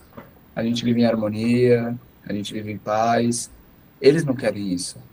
Então não é não é uma questão de, de ideologia, de etnia, é uma questão de pessoas que querem a morte. Então nosso país vai ter que se defender. Nosso país está sendo atacado por todos os lados e vai ter que se defender como sempre fez. E agora, o máximo que eu vou fazer, e se eu puder fazer e como missão da minha vida, com certeza vai ser passar o que eu vivi para as pessoas entenderem que, que eles não venceram. Tá bom, É, Rafa. Você nem vão vencer. É. Não. Tem mais alguma pergunta? Não, eu, assim, tipo, tava todo mundo em pé ali, Rafa. Ou, ou chegou uma hora que as pessoas começaram a cair, né? Porque você mesmo falou, você mesmo caiu no chão tal. Mas no começo tava todo mundo em pé, certo? Estava em pé, aí Amontoado. quando começou o tiroteio e começaram a tirar granada e bombar na gente, a gente se agachou nessa posição e ficou protegendo. Eu lembro que eu fiquei me protegendo várias vezes, assim, várias vezes contra a granada. Tô com alguns machucados, algumas eh, escoriações de granada, tô com, infelizmente, de- pelo corpo, nas costas, mas graças a Deus é, não fui atingido no rosto, não acabei perdendo a audição, eh, a visão, então foi o que eu falei, eu saí de lá andando, tem que dar graças a Deus. E depois, eu não sei como, era um monte de gente deitada, deitada. Então era um monte de gente morta. Um monte de gente morta. Deitada uma em cima da outra. Você E eu me vi deitado, simplesmente. tinha muito sangue? Tinha. Tinha, na verdade, o que mais tinha, o que mais sentia o cheiro, o que mais hum, ainda sinto é de pólvora. Muita pólvora. Muita pólvora. Muita pólvora. Ainda tem meus dedos. Não sei se dá pra ver, mas Claro, dá, dá pra ver. ainda tem meus dedos. Era Tem muita seu- pólvora. Tem nos seus dedos sem você ter manuseado nada que tivesse pólvora. Exato, isso que eu já lavei a mão mais de 40 mil vezes, já tomei banho mais de mil vezes e, e ainda tem. Imagina quanto foi jogado. A menina que você comentou que foi baleada, ela, como ela, você sabe dela? Não, não sei de ninguém que sobreviveu de lá, além da Rafa, que a gente está em contato direto. É, até porque a gente, querendo ou não, a gente passou por esse trauma junto. Então eu entendo mu- muito bem pelo que ela passou e ela entende muito bem pelo, pelo que eu passei. Mas com as outras pessoas eu não tive contato nenhum. É, eu não sei como, como estão essas pessoas, mas elas saíram bem, com vida e é isso que importa, certeza. Elas estavam bem, estavam bem. E a Rafa, como ela tá?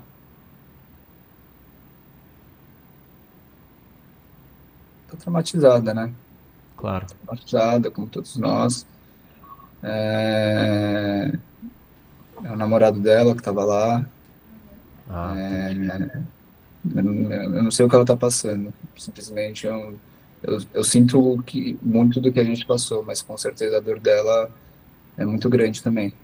Mas você E você tem conseguido falar com ela? tenho, tenho sim. Ela está recebendo muito apoio, assim como, como eu estou recebendo. Muitas pessoas oferecendo ajuda tanto aqui em Israel quanto aí no Brasil. É, e a gente sabe que a gente é um milagre.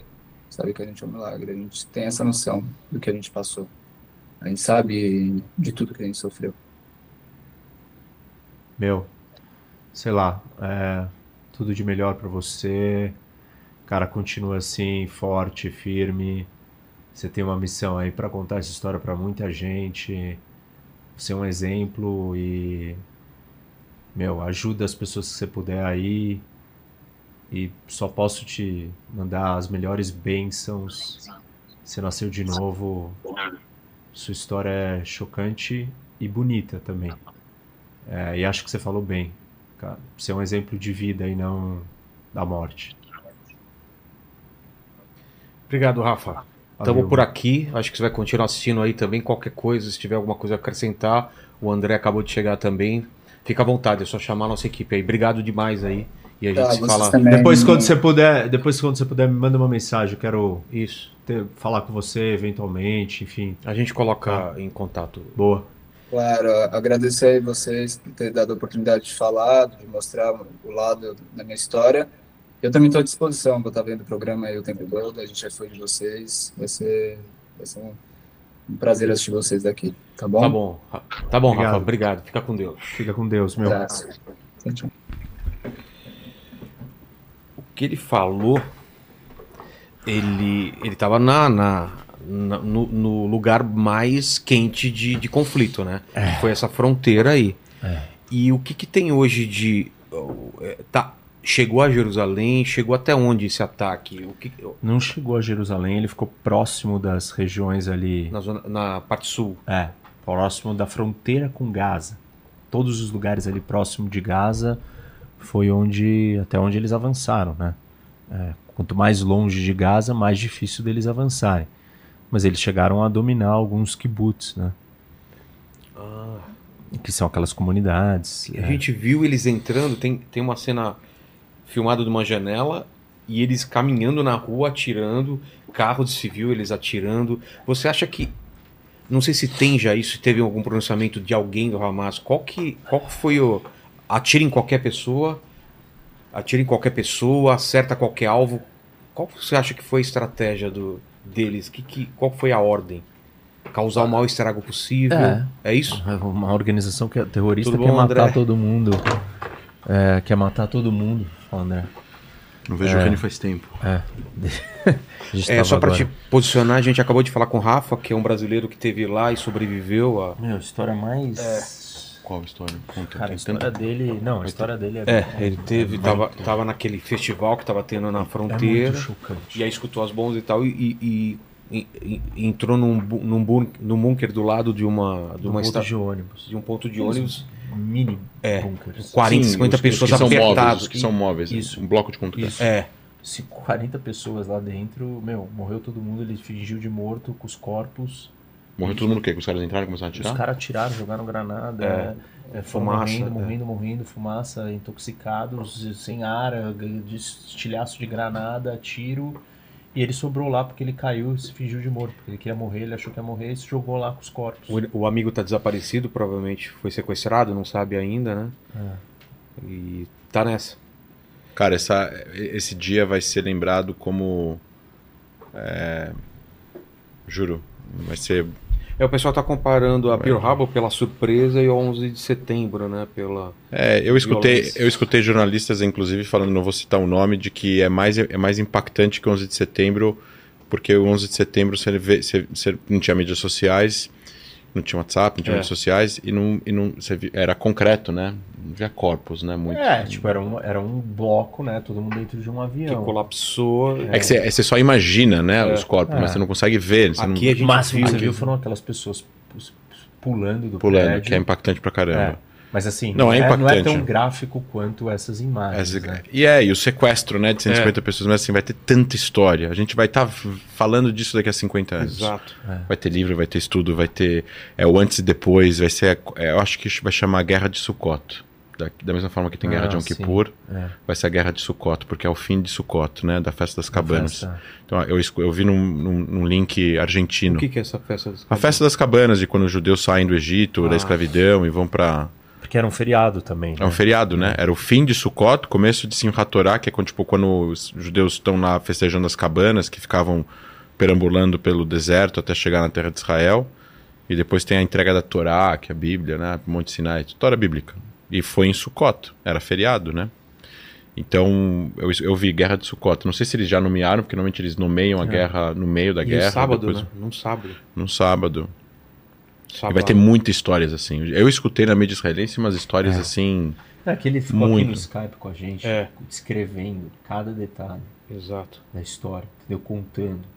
Meu, aí eu achei isso, aí veio a fumaça, aí eu desmaiava, eu acordava.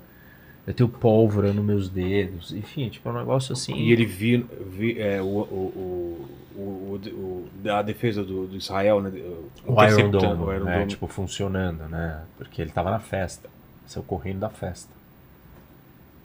Quando começou. Ah, e ele, e ele fugiu porque ele pegou uma carona, tinha, tava, saiu correndo e um casal deu carona pra eles até o ponto de ônibus lá, que, onde ele ficou no bunker, assim. Quais outras histórias você escutou? De, de, de que tipo de... Eu escutei uma história dos, de separação de casais, eu escutei histórias de tortura, já escutei história de soldado que foram arrancados os olhos é, vivo, eu escutei história de desmembramento, escutei história de execução em massa. Mas que assistiu o desmembramento? A pessoa assistiu o desmembramento? Já escutei história de, de os, os- os- os- Eu vi meus pais sendo assassinados na minha frente, com tiro na cabeça. Eles botavam fogo nas casas, nos kibbutz, para as pessoas saírem de casa. E iam, iam metralhando um por um, um por um. Parecia aquelas cenas da Síria, do Estado Islâmico, sabe? Sei. Cenas de corpos em cima de carros, picapes entrando em Gaza e os caras em cima dos corpos, pisando nos corpos e todo mundo gritando na rua, comemorando.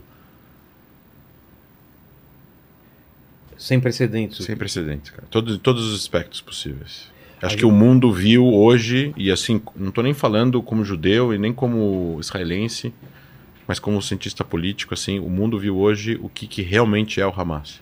O que, que realmente são esses grupos terroristas que controlam Gaza. Eu, eu tava falando com o Reni, eles filmando isso não é pior pra causa deles? Óbvio que é pior. Então, porque... Eles não estão preocupados com criar um Estado palestino para os palestinos Não, em ou Gaza. tem uma isso já- opinião pública geral a favor. Eles estão preocupados com. a Não, porque eles entendem pouco do que que é a opinião pública. Eles querem que, na verdade, um- o- essa ação, que é capitaneada pelo Irã, é, esse eixo da resistência, a Mukawama em árabe, né? Eles querem mostrar para eles. É, é uma retroalimentação interna, né? De mostrar, eu fiz, eu faço, eu tive coragem, olha o que, que a gente fez. Eles entendem Israel como, como o mundo entende os Estados Unidos. O superpoderoso, o, o rico, o que tem tudo, e as empresas e tudo mais, e um, e um exército gigante, etc, etc. Então, é a- na, na ótica desses grupos e dos palestinos que fazem parte, quando Israel é, prende alguém porque ele está sendo procurado, significa que ele é importante. Então você vai preso, você sobe de ranking dentro do Hamas ou dentro da Jihad Islâmica se você vai para cadeia de Israel. Por quê? Porque se Israel considerou você importante, então você tem que ser, então você é importante. É tipo como se Israel fosse tão forte, tão poderosa, que então se Israel considerar você importante para você, para eles virem atrás de você te prender, se você não é um Zé Ninguém, então você não é um Zé Ninguém. E aí é, tem toda, tem, tem toda a questão de como isso se, retroalimenta. Eles querem ganhar. é, a- quando eles conseguem fazer ações que não vão destruir Israel, porque Israel não, tá, não tem como se destruir Israel. É impossível. Israel é um país muito forte militarmente. Mas no momento que eles pegam a vulnerabilidade de Israel, conseguem entrar em Israel, conseguem invadir Israel, conseguem matar soldados, conseguem roubar tanques, roubar carros, a sensação deles qual é? Ganhamos a guerra. É tipo como o Talibã comemorou quando os Estados Unidos saiu de- do Afeganistão e pegaram os carros militares e ficaram comemorando em cima é uma dos coisa carros. altamente bárbara, né? É uma coisa bárbara, simbólica, que não significa nada no, no fim das contas. Ou seja, é, é- é tudo uma imagem para eles, só que o mundo não vê dessa forma. Quem está do lado deles? Quais países fizeram notas a- a- apoiando o Hamas? Exato. É tipo assim, é, é insano isso, entendeu? Então, assim, lideranças responsáveis palestinas no, no, no, no, mundo inequivocamente precisam condenar isso, mesmo ainda criticando Israel, querendo processo de paz, criticando e- eventuais violações de Israel, falando de dois estados e tal. Tem que separar as duas coisas, porque eu, eu, eu, eu falei isso falei isso em vários vídeos, falei aquele dia pra você no Salento, falei assim, tem du- totalmente separado uma coisa da outra. Você tem que isso é isso é um tiro no pé à causa palestina. Exato. A causa palestina não ganha nada com isso. Só perde. Inclusive, a União Europeia cortou ajuda financeira para a autoridade palestina É, cortou. 600 milhões. por ano. É. Isso é bastante. O PIB da Palestina é 14 bilhões. Sim. Então, tá vendo? É, é- é- só prejudica os palestinos. Não tô falando que agora os palestinos não vão sofrer as consequências da guerra que vai que vai que está por vir e já está por vir e vai ter não vai ser Qual que- não vai ser nada. É que, vocês acham o que vai o ser- o, que eu, o que eu acho é que as pessoas que falam, defendem ou querem politizar, elas não entendem que esse tipo de pessoa é, não, não- eles não- é, é tipo um pouco do que o Rafael falou ali. Eles são animais. Não, não tem Não tem diálogo. não tem diálogo, não tem, não, calma, Mas é do seu bem, interesse. Tipo, não, eu, sou, eu tô do seu lado. É meio que um bicho agindo e se comportando. Se comporta como um bicho, é um animal completo. Aí, Totalmente é, descontrolado. Imagina então você tentar racionalizar, você tentar é, falar, não, você não quer estar do lado desse animal. Não importa o que parece com a sua ideologia ou com a causa que você acha que você está defendendo. Se você fosse colocado numa sala com essas pessoas, você ia querer, você ia estar em pânico, desesperado. Mesmo você falando, não, eu sou do seu lado. Ia chegar uma hora, em algum momento da interação, que você ia olhar e falar assim: eu estou diante de um bicho, de um animal. E é melhor eu sair daqui. É melhor eu me proteger, porque este tipo de pessoa, esse tipo de ser, assim, é, meu, ele vai se voltar contra mim. Ele é um bicho. Ele não é um ser humano racional. Não, não. Eu também defendo a causa palestina, eu também defendo sei lá o quê, eu sou da mesma ideologia que a sua. Qualquer coisa que você falar, tipo assim, não é suficiente. Qualquer pessoa lúcida, consciente, que interagisse com um ser humano de- desse jeito, eh, tipo, ia fugir, ia ter medo. Mas eu não entendo é qual, além de causar terror, qual é o plano numa grande escala disso, André? Você acha que tem uma. É daqui para ver se o Irã e outros países vêm com eles e tornam uma guerra total? O que, que é que eles querem? Eu, eu acho que a, eu acho que assim, o que o Hamas fez, talvez se planejou por muitos anos, por muito tempo para fazer isso, foi pegar uma moeda de troca muito grande, que foram essas pessoas sequestradas, para mostrar. é, é, Eu acho que a- o fato do Irã ter apoiado é porque o Irã talvez quer se vingar de Israel de coisas que Israel fez para sabotar o programa nuclear iraniano, que Israel fez muita coisa. É um pouco de é um pouco de tudo, né? A morte do Soleimani através do, do, do ataque americano, a morte do eh, em, em, 2000 em 2010, em 2008, no, na Síria, que era o chefe militar do Hezbollah. Tem muita coisa que Israel fez, os Estados Unidos fizeram para atingir os alvos militares do, das guardas revolucionárias e do Hezbollah e de interesses até mesmo matando pessoas do Hamas, mataram pessoas do Hamas na Indonésia e tudo mais, mataram um cara do Hamas na, em Dubai, né? Então existe toda uma questão de fazer alguma coisa de revanche, né? De, de precisa fazer um ataque para fazer uma resposta, né? Quando, na época doi- na, nos anos 2000, quando tinha atentados suicidas, Israel ia fazer um assassinato seletivo e eles se vingavam fazendo o atentado. A Israel ia fazer o assassinato seletivo de quem fez o atentado e ficava se retroalimentando essa, essa escalada sem fim. Acho que o, o que o que as pessoas que tentam proteger essa narrativa do Hamas fala é que absurdas declarações da extrema esquerda, enfim, é, em alguns lugares, é, é que é, essas pessoas estão enjauladas, estão num campo de concentração a céu aberto que é Gaza, que não é verdade. Até eles usam, eles ficam usando essa. E, e eles ficam trazendo assim, ah, porque ocupação, ah, porque Israel. E aí eles ficam voltando atrás, né? Porque é Israel, porque roubou o território, porque não sei o quê. Então, assim, primeiro, não, não é verdade, tem toda uma contextualização histórica que você deve ter dado já. Então, a- os palestinos estão numa situação precária em Gaza por decisão também erradas da liderança palestina. Falei isso agora na Band. Eles escolheram falar não nos acordos de 37 que a Inglaterra ofereceu um Estado. Falaram não em 47 por causa da partilha da Palestina. Falaram não em 67 nos acordos de cessar-fogo na Guerra dos Seis Dias. Falaram não em 2000 no Camp David. Falaram não em 2008. Eles, eles se jun- eles, eles, a decisão do Mufti de Jerusalém, que era o líder palestino, de se aliar a Hitler em 42 e pedir extermínio dos judeus na Palestina também. Depois eles se aliaram a, a- ao Ayatollah Khomeini eh, na Revolução Islâmica no Irã. Depois eles apoiaram Saddam Hussein na, na invasão do Kuwait. Depois eles apoiaram Gaddafi. nos- Eles só tomam decisões erradas. E quem paga o preço das decisões erradas deles é o povo aonde eles representam de forma ditatorial. Então, assim, quem é democrático, quem quer ajudar os palestinos na prática, não em imagem, Não em causa eterna, de não atingir o objetivo da causa, ficar sempre na causa, na causa, na causa. Tem aquele seriado do. Eu escutei uma frase naquele seriado do é, The Man in the High Castle, da, da Amazon, Sim, que fala é como se Hitler tivesse ganho a guerra, que mostra um mundo hipotético de um Estados Unidos nazista dominado pela Alemanha nazista e a costa é, oeste pelo Japão. E tem uma resistência muito grande de pessoas que lutam contra o regime, né? E teve uma, uma discussão uma vez de duas pessoas e uma pessoa assim, você tá você tá muito viciada na causa, como se a causa fosse mais importante do que resolver o objetivo da causa. Tipo, você tá disposto mais a morrer pela causa do que tentar fazer com que a causa chegue no seu objetivo. Por quê? E aí eu concluí, porque se você chega no objetivo da, cau- da causa, se você resolve, a causa é uma coisa. Você resolve essa coisa, que acontece com a causa, ela some. É. E aí a sua razão de existência desaparece. É, Então você não quer que a causa é uma- acabe. um pensamento de um idealismo utópico que você tá apegado à utopia e, tipo assim, você não faz nada para chegar na utopia. Você defende mais o- a ideia da utopia do que concretizar a prática e fazer ela viver.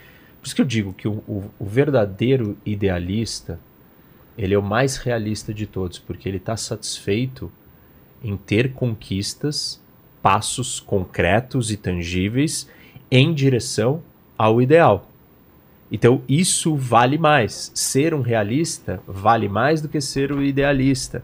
Senão você só fica sonhando com com o fim, com o conceito, e você não caminha para o fim e para o conceito. E para você caminhar para o fim e para o conceito, você precisa lidar com a realidade. A realidade é diferente da utopia. Mas estrategicamente, o que Israel deve fazer, o que ele pode fazer? Porque acabar com Hamas é algo possível? Acabar com o Hamas grupo não, porque grupos terroristas não tem como ser destruídos, porque o Hamas é uma ideia, assim como a Al-Qaeda é uma ideia, Estado Islâmico é uma ideia, está na cabeça das pessoas. Isso, a- isso passa a deixar de existir com história, com tempo, com coisas e tal. Mas é, militarmente falando, a ideia é destruir, é deixar o Hamas incapacitado militarmente. Então, nunca teve esse objetivo em nenhuma das operações. É. Destruir a capacidade militar do Hamas totalmente. Destruir totalmente a capacidade militar do Isadim al-Qassam, que é o nome do braço armado do Hamas. Pessoas, armas, depósitos, fábricas de armas. Se você realmente colocar isso como objetivo de destruir por completo, você precisa entrar por terra. E você precisa ir bairro bairro, prédio Ah, é? prédio. Precisa. Você não tem como fazer isso via força aérea porque vai morrer muita gente, você tem coisas que você precisa vasculhar, encontrar, você precisa impedir eles de conseguir se movimentar. Se você ocupa uma um território urbano fisicamente com, com. Você vai aplicando bloqueios, eles não tem como passar de um lugar para o outro, você começa a ficar cercado. Israel deveria entrar. Eu não sou estrategista militar, mas assim, um pouco eu conheço é.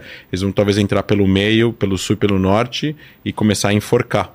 Entendi. De um lado, do outro, eles vão ter É. pra onde correr. tem alguns problemas e obstáculos que são aqueles túneis que eu comentei, eles existem dentro de Gaza.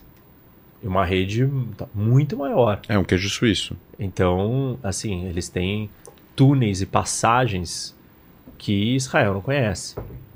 E isso é um prato cheio para emboscadas, para sequestrar novos soldados, para Israel conhece. para matar mais soldados. E, e, assim, se isso começar a acontecer, é, Israel vai ter que avaliar, né, como que vai lidar com aquilo.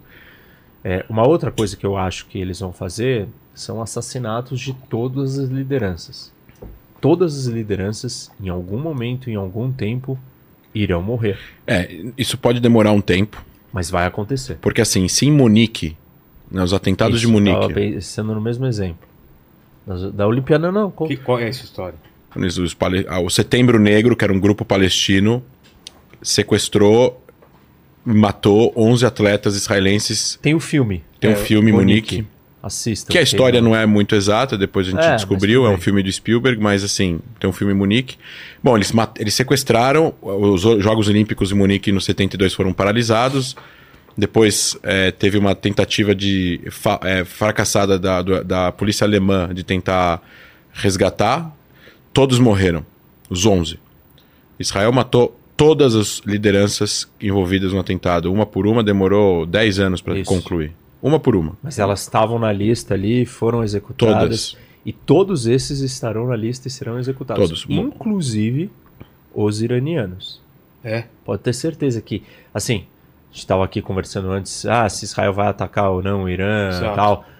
Mas Israel vai dar um jeito de assassinar essas figuras iranianas que participaram dessa coordenação, dessa organização. Mas, André, você acha possível uma alguma coisa com o Irã mais aberta de bombardeio? Não, de- porque o Irã está muito longe, não tem como. O Irã está a mil quilômetros. O Irã vai fazer guerra de. Não vai. Escuta, isso não vai acontecer. O Irã, o Irã não tem força militar para lutar uma guerra contra Israel. Israel- o Israel- O Irã não tem nem avião para chegar em Israel.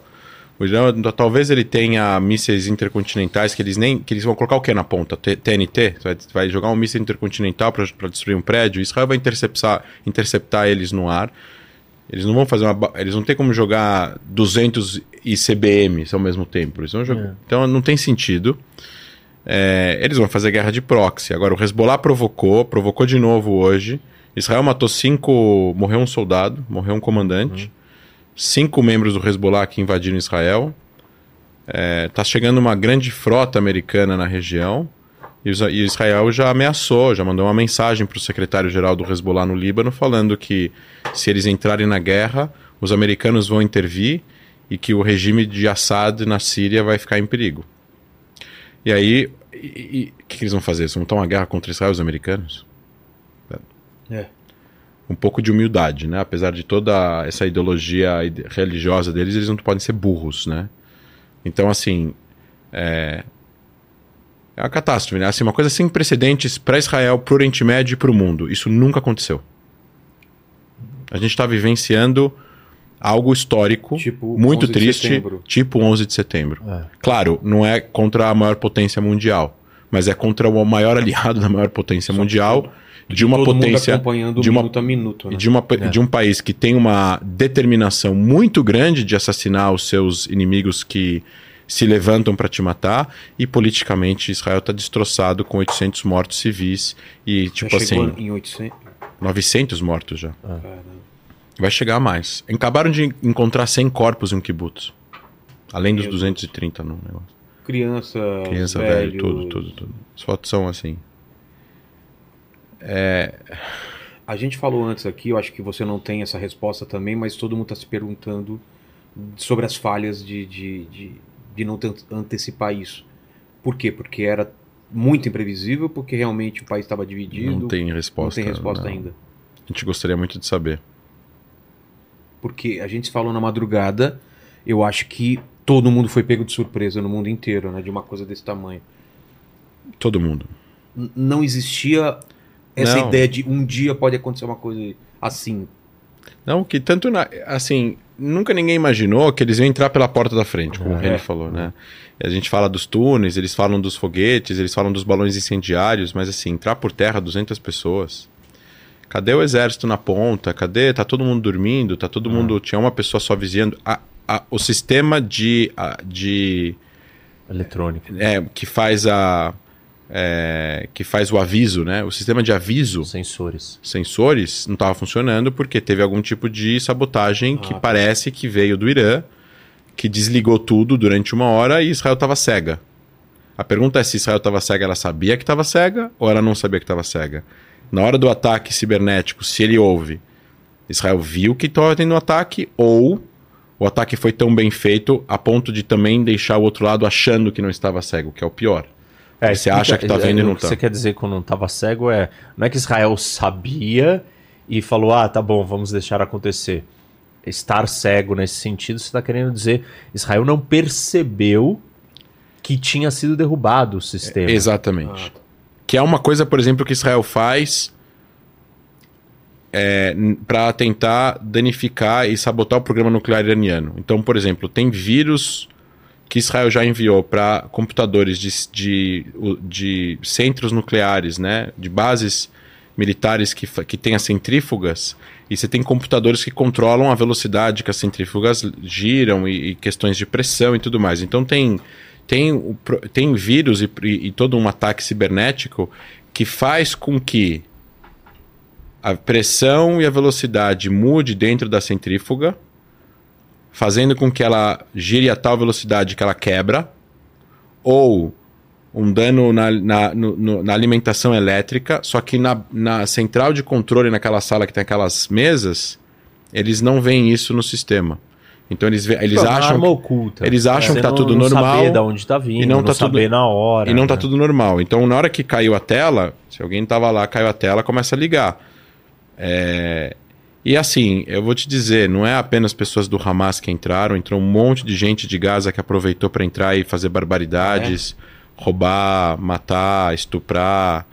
A gente não escutou ainda as histórias, a gente ainda vai escutar as histórias, essas como essa que, que ele contou, e isso aqui vai ficar marcado como enfim, um, um- um- um- o dia mais terrível e triste da história do povo judeu em desde o fim do Holocausto. É, a gente está vivendo algo que nenhum de nós aqui viveu na vida inteira. É, é gigantesco, é, é- é desproporcional, é sem nenhum parâmetro em todos os sentidos. Não estou nem falando da capacidade deles de se organizar e usar teco-teco para entrar em Israel. É a magnitude disso. Entraram 300 pessoas, 200 pessoas, sequestraram essa, Terrário. essa coisa da festa lá do lado, que tinha toda essa galera que não conseguiram fugir. Eu escutei história de gente que ficou escondida em banheiro químico. Teve outras pessoas que se esconderam no assoalho e ficaram escutando as pessoas andando em cima. Isso me lembrou os nazistas andando nas casas, É, ele falou procurando isso. judeus. O Rafael falou É. isso. Falou, meu, me senti numa câmera de gás. é, com as granadas, com a fumaça. com- Vilela, famílias inteiras. A gente tem foto assim de pai, mãe, três filhos. Seis, quatro e dois anos. Mortos. mortos. Famílias inteiras. Vou começar a falar demais, eu não vou conseguir continuar. Então, E, e a gente tá falando que se Israel estava dividida, agora. ah, não. Vai ter um governo de união nacional. É, É, eu comentei isso. Israel, é muito. Israel é muito responsável no uso da força. Mesmo quando tá doendo. Porque são seres humanos, no fim das contas, né? Então não é que não tá doendo, tá doendo. Israel não é a Rússia. E não é os Estados Unidos, que é um país gigantesco, multiétnico. Cada pessoa em Israel é assim, é como se você sentia que teu irmão tá morrendo, né?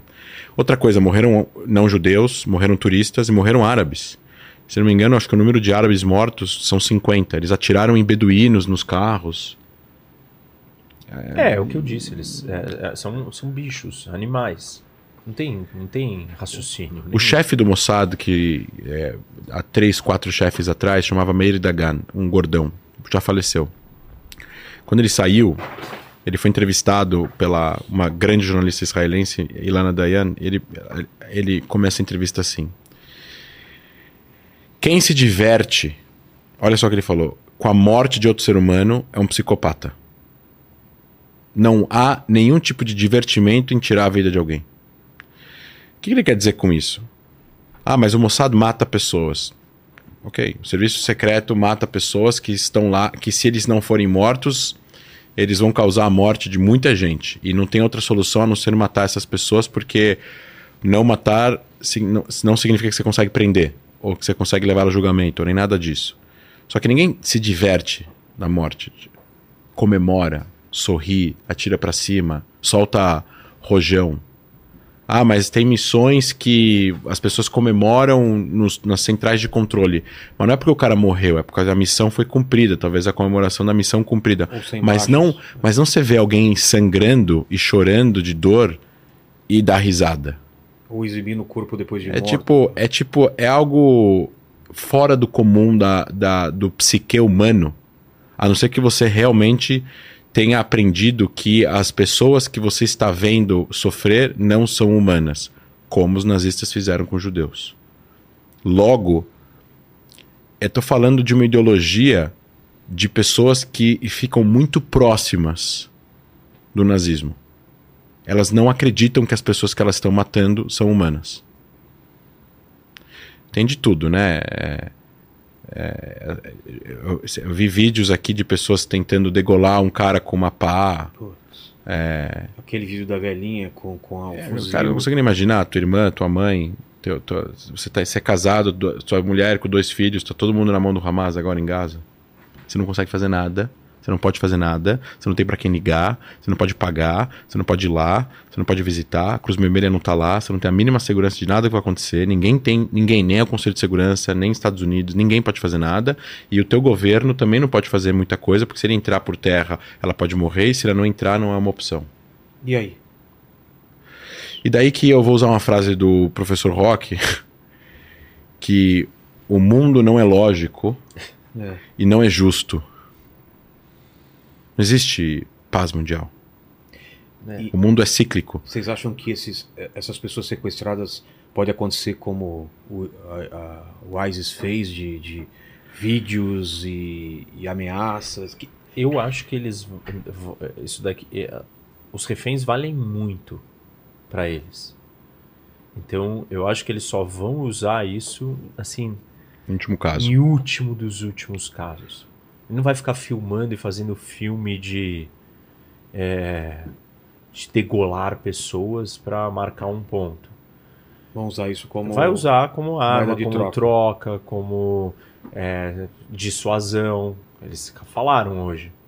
Se atacarem, Ah, eles falaram? Qual foi? falaram. O Hamas falou que é, se Israel continuar atacando civis sem avisar, ele vai matar, começar a matar os reféns.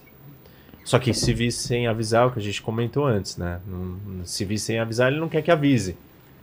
Ele, é, ele, ele quer proibir Israel de fazer um ataque sem avisar. Onde vai atacar? E aí, óbvio que o Hamas o tempo inteiro vai fugir. Ó, eu vou atacar ali. Ah, tá bom. Aí o Hamas sai dali. O Hamas quer um, um, um mapa do ataque para ele se preparar para o ataque.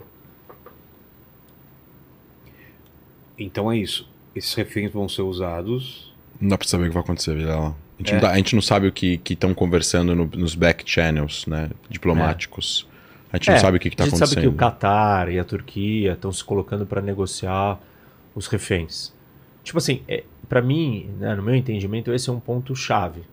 Se conseguissem libertar os reféns, altera a natureza do, do conflito. Só que o Hamas não vai fazer Eles isso. talvez, então, é que talvez tenham, existam coisas parciais que podem acontecer, né? Então, assim, libertar os reféns não vai. Mas eles talvez não precisam de 150. Entendi. Eles podem manter 30 soldados, porque tem gente, tem gente, tem soldados e tem comandantes. Eles podem liberar as crianças e as, e os, e as, e os- e as crianças e as mulheres e os idosos, manter os homens. Depois os homens liberar os, Os civis, civis e os deix- militares, deixar né? os militares, entendeu? Que é um pouco mais Você imagina assim, tipo, todos os episódios de tomadas de refém. Seja num avião, Sim. seja num prédio, seja num ônibus. São episódios de, meu, mobilização total. Pra e salvar aquelas vidas. Isso, e foco total em cima daquilo, né? Precisa resolver, precisa cercar, precisa negociar, precisa interagir. Agora, você imagina isso acontecendo nesse contexto, nesse lugar, com esse grupo, nessa escala. É tipo assim, é uma situação muito. O Israel, tá- está numa posição muito fragilizada e, o e, e assim não, não vai ser sustentável para nenhum governo não entrar por terra. Então é inevitável. É inevitável, eu acho, porque assim, é, é, acho que o apoio, acho hoje para entrar por terra é, sei lá, 90%. 90. Eu vi, eu vi postagens de conhecidos árabes israelenses, palestinos residentes em Israel, que sempre são um pouco mais críticos a Israel, a toda a história e tudo mais. Assim, pegando o lado de Israel, assim, com ferro e fogo, teve um que tem 15 milhões de seguidores no Facebook, o Nas Daily, sabe aquele no, no, no, no, no, Ce- na- no Cem, que mora em Dubai e tal, faz os videozinhos. Ele falou, cara, eu sempre me identifiquei como palestino que mora em Israel e sempre achei que tem que ter dois estados assim, mas assim, se eu quero morar na Palestina, eu não quero morar na Palestina, cara. Israel é meu lugar, é minha casa, o que fizeram é imperdoável, é totalmente inadmissível e, e, tipo, acabou. É. Vocês são completamente fora do baralho e vocês não têm que existir. E assim eles assinaram a sentença de morte. E assim eu fico triste pelos palestinos entendeu? Porque eu acho que a o que eles fizeram pode danificar o processo de paz com a Arábia Saudita. E eu É, acho que o Isso eu processo comentei aqui também. É. Tava, en- tava encaminhado e agora? eu não sei o que vai acontecer. Porque acho que os sauditas não são idiotas né? Os sauditas eles sabem que o que o Hamas não é a flor que se cheire. Os sauditas tiveram problemas com a Irmandade Muçulmana na, na, na Arábia Saudita e com outros extremistas religiosos Então, assim, eles, eles só que eles têm que se colocar de uma certa forma do lado. Eles fizeram uma nota neutra, né? Não, é- não fizeram uma nota contra. É, uma primeira nota não foi. Eles fizeram uma nota neutra, assim. né? Eles falaram com as forças de ocupação, né? Eles escreveram e tudo mais. Mas assim, eles falaram dos civis mortos e tudo mais. Agora, se danificar o processo de paz, e aí tem que ver com os americanos, que tem interesses americanos envolvidos, tem interesses sauditas nos americanos no processo de paz, não é uma coisa só com Israel. É, os sauditas iam ganhar coisas. Muita era a garantia dos americanos de- e defesa É. dos americanos. Então, uma troca é essa: assina com Israel e nós vamos assinar aqui que nós vamos te proteger em qualquer problema que você tiver. Então, eles têm esse interesse de continuar tendo é, esse elemento com os Estados Unidos. E, a- é, e, a- e aí, eu acho, eu sempre acreditei que a paz com. Porque assim, tinha aquela lógica que, você não sei se você falou, a lógica do, da pós. Falou? Não, da, pa- aqui. da, né? da paz primeiro entre israelenses e palestinos, para depois ter a paz com os, os países árabes. E que está acontecendo o contrário, está tendo primeiro um monte de paz entre Israel e países árabes, para depois ter com os palestinos. Eu acho que é bom para os palestinos, é bom, é bom para os palestinos que Israel tenha relação com o mundo árabe, porque o mundo árabe não vai virar anti-palestino porque está tendo relação com Israel. Eu já falei, cansei de falar isso aqui, É. falei isso na frente do Nasser. Você pode ser pró-palestino no ser anti-Israel, você pode ser pró-Israel no ser anti-palestino. O mais importante é que eu acho que a Arábia Saudita podia ajudar muito a ter uma envergadura de influência dentro do governo de Israel num futuro próximo, com o dinheiro que entrar, com economia, com business, com investimento em tecnologia. Os sauditas estão fazendo o que eles chamam de Saudi 30, né? De criar cidades mega, mega, mega tecnológicas e tal. Cara, eles precisam de Israel. É um grande deserto aquilo ali, entendeu? Eles precisam de tecnologia de irrigação de Israel, cyber, um monte de coisa. Podia ajudar muito os palestinos a convencer Israel de sentar e negociar. Então o que eles estão fazendo? Eles estão tirando, e isso, isso é, não, é, não é interesse israelense, não é interesse é, saudita. De quem, quem se beneficia? Hamas. O Hamas? Mas quem se beneficia acima do Hamas? O Irã. O Irã. É o beneficiado dessa história toda. Então o mundo tem que entender, as pessoas que estão vendo na televisão têm que entender que não importa o que, que você acha em relação ao conflito palestino-israelense, você pode achar que Israel está errado, você pode achar que os palestinos estão certos, não resolve o problema, prejudica os palestinos e beneficia o regime dos ayatollahs. Ponto. E pode escalar para alguma coisa maior. Olha, assim, é o que a gente estava falando, né? Para mim, o único cenário de escalada é Israel atacar o Irã, mas não atacar o território iraniano, atacar as outras instalações do Irã em outros lugares ou assassinar um grande cabeça do Irã. Os Estados Unidos assassinou um general iraniano. É, Israel pode talvez assassinar o, chefe do, da força Quads, que participou das reuniões todas ali com o eixo da resi- resistência. O Irã vai retaliar? Não sei se ele está disposto a retaliar agora, né? Porque assim ele já tem duas, uma frente ele já tem atacando Israel, que é o Hamas. Talvez ele coloque a segunda frente, Hezbollah. Tá bom. Quantas mais frentes ele vai abrir? Eu acho que para o Irã já tá bom. Eu não, não vejo isso se tornando maior. Não consigo ver, porque é o que eu fico repetindo para as pessoas, né? Esse daqui não é um conflito entre países. Não. É um conflito com grupos terroristas. É assimétrico, é um conflito menor. Ele não é um conflito, ele não é um conflito existencial para Israel. A- a existência de Israel não está em jogo. Eles não têm uma bomba atômica que eles vão poder jogar em Israel. Ele não tem um exército, tanques, não é? Por exemplo, a Ucrânia, ela está lutando um conflito existencial. É.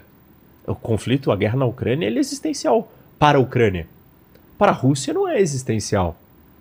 Tipo, se a Rússia perder a guerra da Ucrânia, ela não vai perder o seu Território. território inteiro, não vai perder o seu país, não vai ser destruída. A Ucrânia é sim. E a mesma coisa do lado de Israel. Se o Hamas ou o Hezbollah avançarem, eles não vão ser capazes de destruir o Estado de Israel. Você precisa de um país muito maior, gigantesco, com um exército muito mais numeroso e armas muito poderosas. Tipo, sei lá, uma bomba atômica. Por isso que eu acho que essa discussão agora é, do programa nuclear iraniano vai ser levado muito a sério. Israel não vai aceitar. Israel nunca aceitou. Há anos o Irã tem um programa nuclear.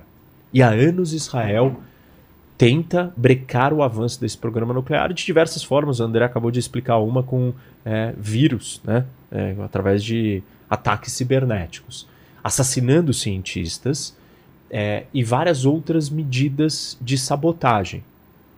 Agora, a última instância que se discute há muito tempo é Israel fazer um ataque militar para destruir as instalações nucleares iranianas. Israel já fez isso no passado contra o Iraque nos anos 80 e contra a Síria em 2007.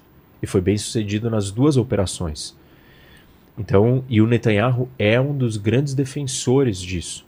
Olha, se o Irã não parar com o programa, nós vamos atacar.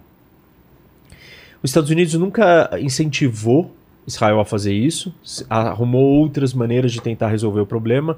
O Trump saiu do acordo com o Irã, é, o Biden flerta, pensa em talvez voltar, tá ouvindo, não se sabe, não, não seja possível voltar. Mas a preocupação continua existindo. O Irã tem, vai ter uma bomba atômica? Depois desse episódio, agora é inaceitável. Israel vai se preparar para usar a força, se necessário, para que o Irã não tenha uma bomba atômica. Então a gente tem um, um conflito é, sendo assando, né? No forno que ele estava assando há muito tempo e talvez ele nunca se tornasse real. Mas agora eu entendo que ele vai ser real. Vai ser não é necessariamente nesse momento, entendeu? Não é hoje, não é daqui um mês, não é daqui seis meses, mas é a hora que Israel tiver o alerta e a percepção de que o Irã vai ter a bomba atômica, Israel vai fazer um ataque militar contra as instalações nucleares do Irã com ou sem a ajuda dos Estados Unidos. Talvez depois de agora vai ser com a ajuda dos Estados é. Unidos. Então, essa é uma guerra, é uma escalada desse conflito indireta e futura que nós podemos assistir lá na frente em algum momento. Mas assim, a convicção e a clareza que Israel vai ter depois do que aconteceu agora, pois se esses caras tivessem uma bomba atômica, e se o Irã tivesse uma bomba atômica neste momento, nesse nível de crise. Israel sendo atacada pelo Hamas, pelo Hezbollah e pela Cisjordânia, por grupos terroristas de todos os lados, o Irã posicionado na Síria e o Irã tem uma bomba atômica. O jogo, o cenário é. seria totalmente diferente. Aí sim nós estamos falando de um cenário que todo mundo me pergunta, de Terceira Guerra Mundial. Exato. Aí o porta-aviões americanos, submarinos nucleares americanos iam estar ali não só para fazer pressão psicológica. Eles iam estar ali preparados e desenhando um cenário de contingência de um potencial conflito nuclear. Porque Israel também tem a bomba atômica. Então, assim, essa é uma escalada, uma, uma consequência futura não imediata desse conflito, mas que o que aconteceu mudou a lógica. Se Israel tinha dúvidas e, e cederia à pressão americana, por exemplo, não ataca, Sim. Hoje não tem mais dúvida. E a hora que Israel sentir que o Irã estará em vias de ter a bomba atômica, vai atacar. E não é improvável que, dado o que aconteceu, os próprios americanos falem, né? Realmente, se o Irã tiver uma bomba atômica, o nível de instabilidade, não é que o nível de insegurança para os Estados Unidos, mas o nível de instabilidade que isso pode causar ao meu aliado, ou à região, ou a tantas outras coisas, é gravíssimo. E certamente essa conversa vai acontecer nos bastidores entre Israel e a Arábia Saudita. Falar, ó, percebe o que eles estão dispostos a fazer. Percebe o nível do que eles querem criar. Você quer um Irã tão poderoso, Arábia Saudita? É. E a Arábia Saudita morre de medo disso, apesar de ter assinado um acordo recente com o Irã, mediado pela China no fundo, a Arábia Saudita, assim, ela está tentando é, desescalar e minimizar o problema, mas ela tem receio de um Irã nuclear. E ainda se Israel começar a pilhar e falar: ó, oh, olha aqui, tá, o Irã está prestes a ter a bomba. Você tem que fazer alguma coisa, me ajuda. Não é impossível os outros países árabes se juntarem a Israel novamente porque Israel vai, vai dedicar mais recursos, inclusive, a monitorar e acompanhar esse programa nuclear agora iraniano. Então, eu diria que esse é um potencial cenário de escalada, mas não é imediato. a quem interessa ter um, um Irã forte ou com a bomba no mundo?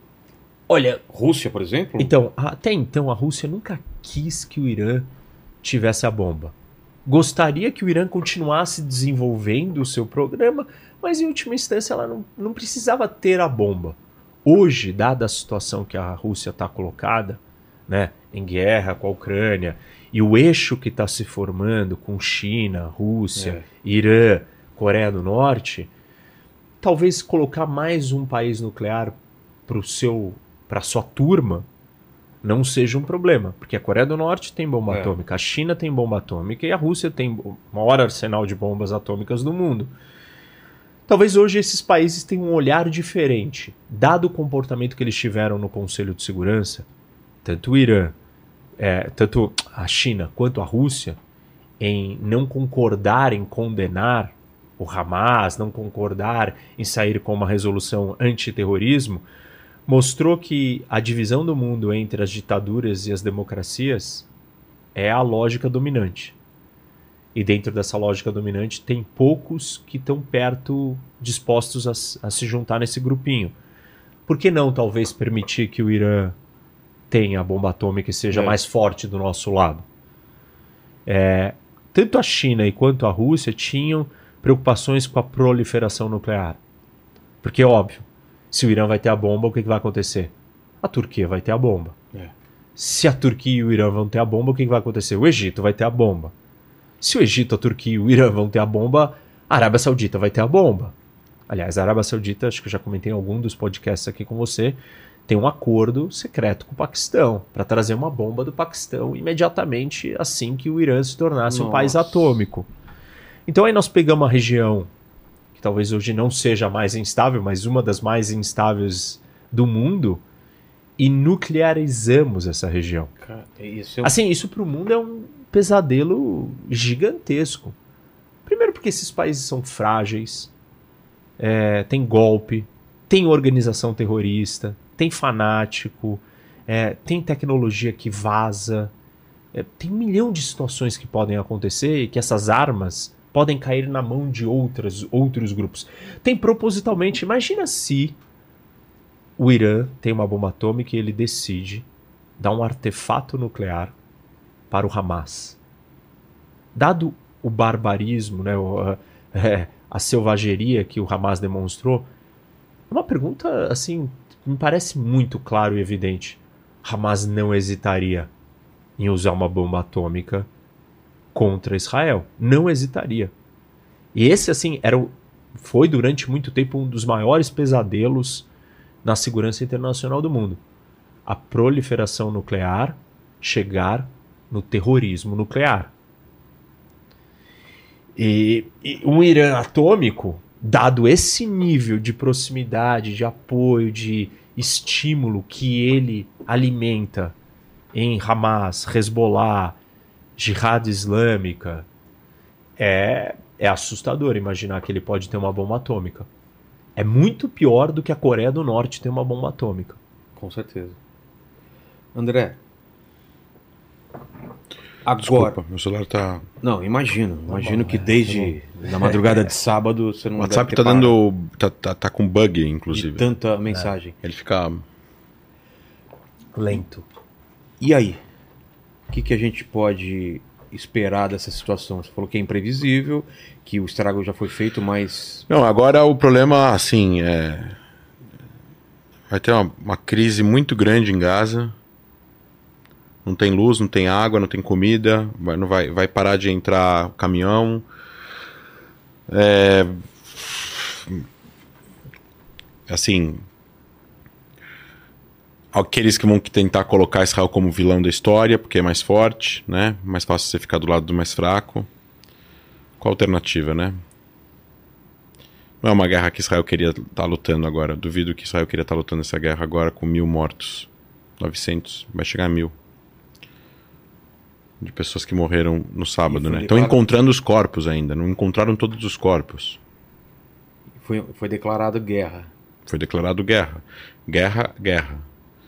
Guerra é diferente de operação. É. Inclusive para até, até mesmo para as indenizações que o Ministério da, da Defesa vai ter que fazer para todas as vítimas. Indenização de guerra é diferente de indenização para operação. O valor. Que o Ministério da Defesa de Israel vai pagar para as vítimas. Vítimas de guerra. Ritmo de guerra é mais elevado.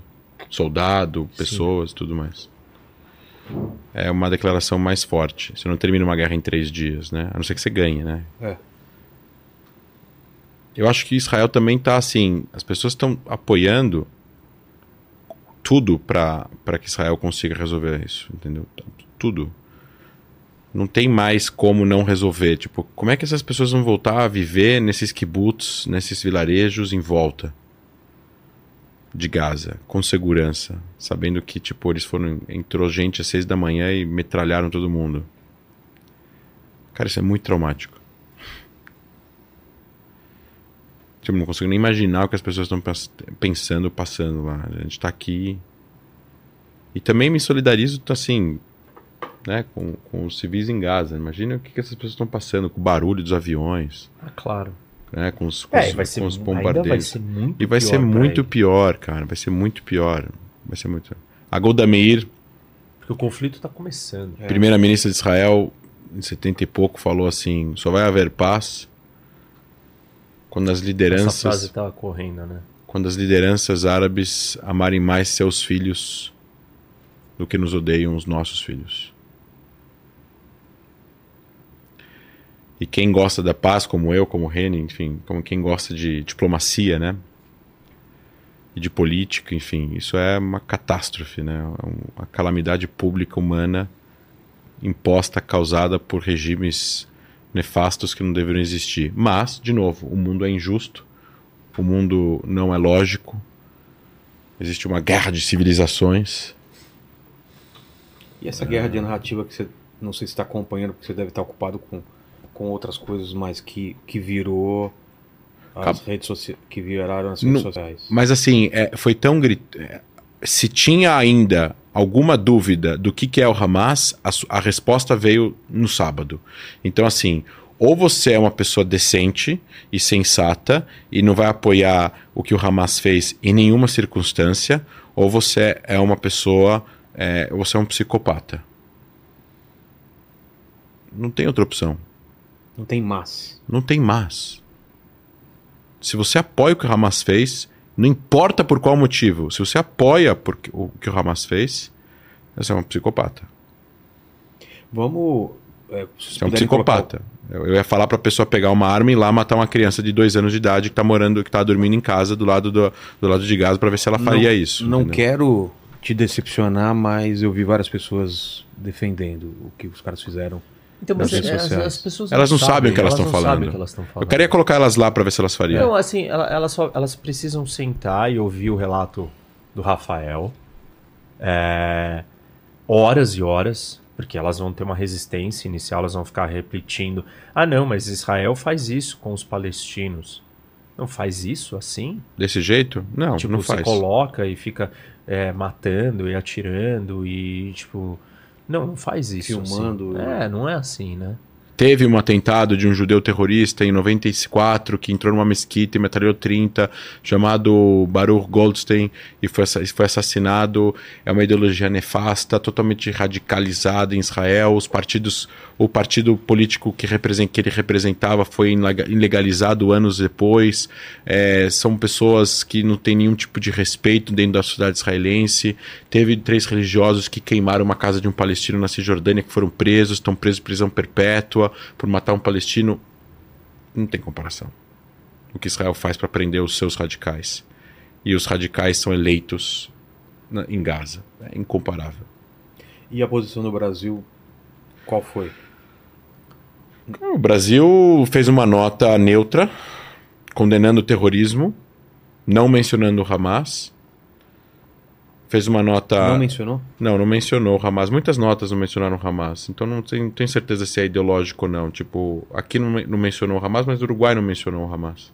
E o Uruguai é de direita e aqui é esquerda. Então, não, não, não- pode ser por motivos de propósito, pode não ser. Mas o mundo vai precisar lidar com isso. Se não está mencionando agora, vai ter que começar a mencionar. Se não tem uma lista de, de, de, de, de grupos terroristas classificados como tal, vai ter que ter, entendeu? Uma decisão executiva, não legislativa. Então a Argentina já está falando. O, o, alguns candidatos, inclusive o Massa, que é da esquerda argentina, falou que se é eleito vai colocar o Hamas como grupo terrorista. É, isso é uma Cara, coisa que o mundo inteiro tem que fazer, né?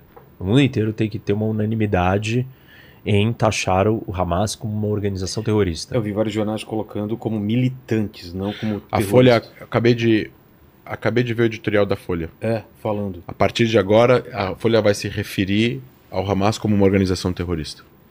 É, assim, mas. Assim tipo, como se começou a se referir ponto, à Venezuela como ditadura. Eu acho que uma fala do, do Netanyahu que tentou dar um, um sentido para o que é o Hamas, que ele falou, né? Não sei se você viu esse. Não. É, Hamas is ISIS. Ah. Hamas é o ISIS. Porque todo mundo sabe o que é o ISIS. E ninguém duvida. É, ninguém discute, não, eu gosto do ISIS. O ISIS tem uma luta de resistência. Ok, não tem uma história de conflito por trás, por uma terra, por um Estado. Mas os métodos do Hamas se mostraram iguais ao do ISIS, ao do Estado Islâmico. E o mundo todo se reuniu para vencer e acabar com o Estado Islâmico. Então o mundo, o mundo precisa ter uma clareza de que não pode aceitar o que o Hamas faz. E, assim, um dos primeiros passos é todo mundo chamar o Hamas pelo que ele é. O Hamas é uma organização terrorista. Ponto. É. E assim, se você. Full stop, né? É full stop. É, se você não consegue ver isso, se você quer não quer falar disso, tem alguma coisa muito errada. Na pior das hipóteses, você é parceiro daquilo. Na, na melhor das hipóteses, assim, tem alguma, alguma falha cognitiva de você entender o que o está sendo dito e o que está acontecendo. Ou você acha que terrorismo é outra coisa? Porque, assim, para eles, eles não são terroristas, para eles são lutadores pela liberdade. Nós não estamos falando, não estou falando do conflito é, é, israelense e palestino. Eu não estou falando do direito, das discussões, da criação de um Estado palestino. Perfeito, não estou falando isso. É eu estou falando o Hamas. O Hamas. Esquece as supostas justificativas que ele tem para fazer o quê? O Hamas é uma organização terrorista. E o mundo inteiro precisa consentir isso e bater esse martelo. Eu vou pedir, então, Vamos colocar o fone que tem também uma. O, o Rabino Rony que está tá lá em, em Jerusalém. Vamos ver o que ele fala sobre o que, que ele está passando lá e o que ele percebeu. Tá no ponto aí? Shalom, querido Rogério, shalom a todos. Estou falando aqui, Rony Gurvitz, do canal Contraste, diretamente de Jerusalém, em Israel. Realmente a gente está vivendo uma situação muito tensa, grave e delicada. Como disse o presidente de Israel hoje, desde o Holocausto não eram assassinados tantos judeus no mesmo dia. A gente está contando mais de 900 pessoas assassinadas. Vale a pena lembrar que essas pessoas, em sua imensa maioria, não são soldados e policiais, são pessoas completamente civis, muitas pessoas jovens, crianças, mulheres, idosos. É, o que, que é importante entender disso é que não é uma guerra normal e sim é um ato de terrorismo. É, não é de outra forma, ou seja, numa guerra existe a Convenção de Genebra, existem as coisas que têm que ser guardadas mesmo nessa situação terrível que é a guerra. Ainda assim, não é o que a gente está vendo, não é o que a gente viu até agora e não é a, a intenção do Hamas de forma alguma. Um ponto muito importante que eu acho que tem que ser esclarecido de uma vez por todas, apesar de que é, sempre tem pessoas com péssimas intenções e sempre tentando denegrir a imagem do povo de Israel ou dos judeus. O que acontece é que esse conflito ele não é um conflito étnico ou racial, de forma alguma. Israel, dentro do seu território, aceita os árabes completamente. Por exemplo, eu posso citar para vocês que no governo passado eh, existiam ministros tá, árabes, existem ministros eh, juízes da Suprema Corte. Se eu falo da Suprema Corte, é claro que nos níveis inferiores também existem árabes que fazem parte do sistema judiciário, do sistema policial e inclusive do exército de Israel. Ou seja, nenhum judeu e nenhum israelense tem preconceito contra o povo árabe. A questão aqui realmente é uma questão nacional.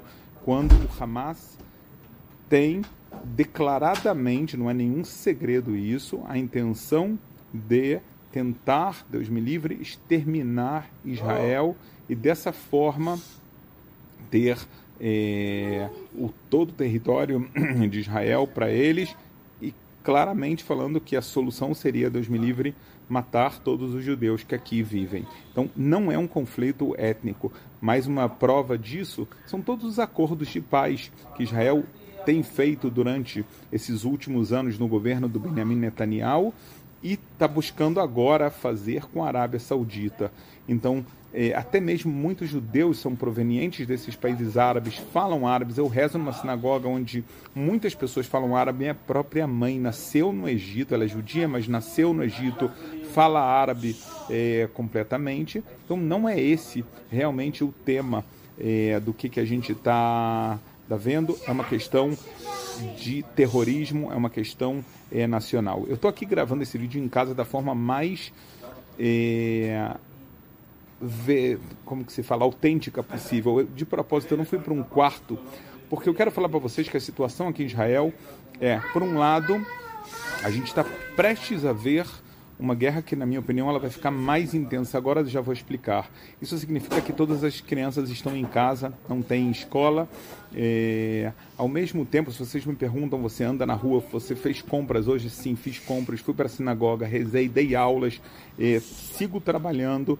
É... As pessoas seguem fazendo isso. Por outro lado, muitas e muitas e muitas pessoas é, foram alistadas é, no exército, estão seja no norte, porque existe também um perigo do que o Hezbollah faça algum ataque, como já fez alguma coisinha, e no sul muito mais. Eu tenho pessoalmente cinco sobrinhos que estão é, nos frontes de batalhas, alguns em posições que nem podem contar aos pais nem aonde eles estão e nem o que eles fazem.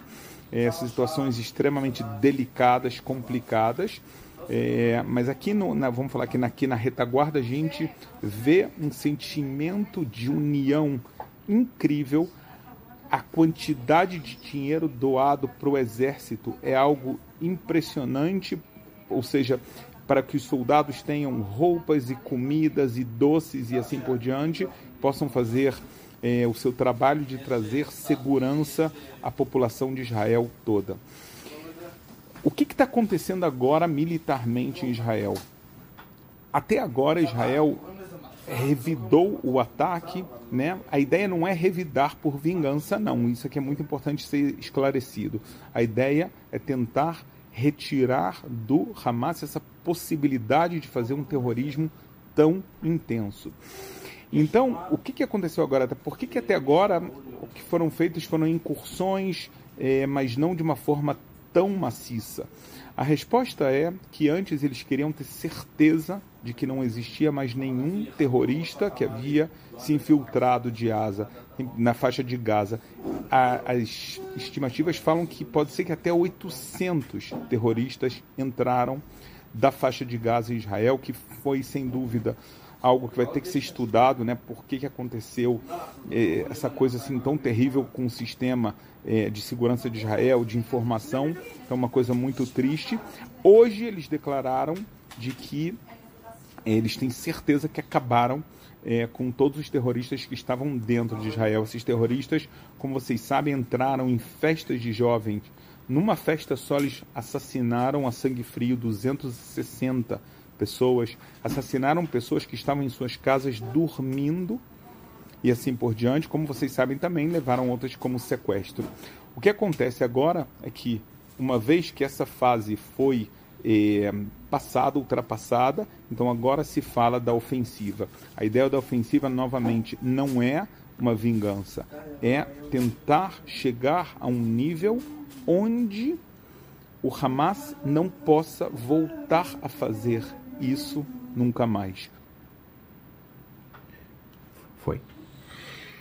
Ô, ô Lene, e puxa alguma pergunta do, do chat também, se foi o Rony, então, que a gente já fez, já fez um, quando eu estive lá em Jerusalém também, eu, eu bati um papo com ele, a Aline já, já falou também aqui no programa logo no comecinho, e deixar claro pro pessoal do chat que está falando sobre debate, aqui a intenção não foi fazer um debate, até porque não tem, não traria uma pessoa do Hamas para debater, então já tivemos um debate, inclusive com o André aqui, Palestina e Israel. Já trouxemos também é, lideranças da Palestina que tem um programa especial sobre isso, mas não tinha como fazer um debate quando um dos lados é terrorismo e, e, e assassina pessoas. Então, só deixando claro isso para quem queria um debate, tá? Oh, o Márcio Pitiliuk, Pitiliuk, né? Mandou. É, que a gente teve na Polônia, na agora Polônia. visitando os campos de concentração e de extermínio mandou uma pergunta aqui pra gente. Tá. Ele falou aqui, ó, tudo bem que foram pelo, é, pelo caminho menos esperado. Mas como Israel não soube dos preparamentos para um ataque, né? é, é, não viram que estavam treinando é, os paragliders, não viram que o Hamas tinha mais de 5 mil foguetes, que são imensos, né? Não foi, é, de repente, que, que invadiram a fronteira. Aí ele tá, tá pedindo para explicar, né? Como é que eles não identificaram esse ataque. Os, os foguetes não tem só 5 mil. Tem, tem muito tem mais. muito mais. É. E ainda tem muito mais lá guardado. Então, é, a existência dos foguetes, ela sempre, sempre teve ali. Israel sempre soube que existe um arsenal de foguetes imenso que continua chegando. E fica tentando controlar a entrada desses foguetes. Então, ter tantos foguetes para lançar não é uma surpresa nem uma novidade. E não tem nada que Israel possa fazer. Quer dizer, faz tudo o que pode, não é suficiente para estancar totalmente a entrada é, desses foguetes quando vem de fora e também tem o que é construído lá dentro. Às vezes chega só o material e eles fazem alguma coisa lá dentro. É, então não tem como lidar com isso. A questão dos paragliders, eu não, não acho que eles fizeram grandes voos né? Com, ficaram voando é. lá dentro, tipo, chamando atenção.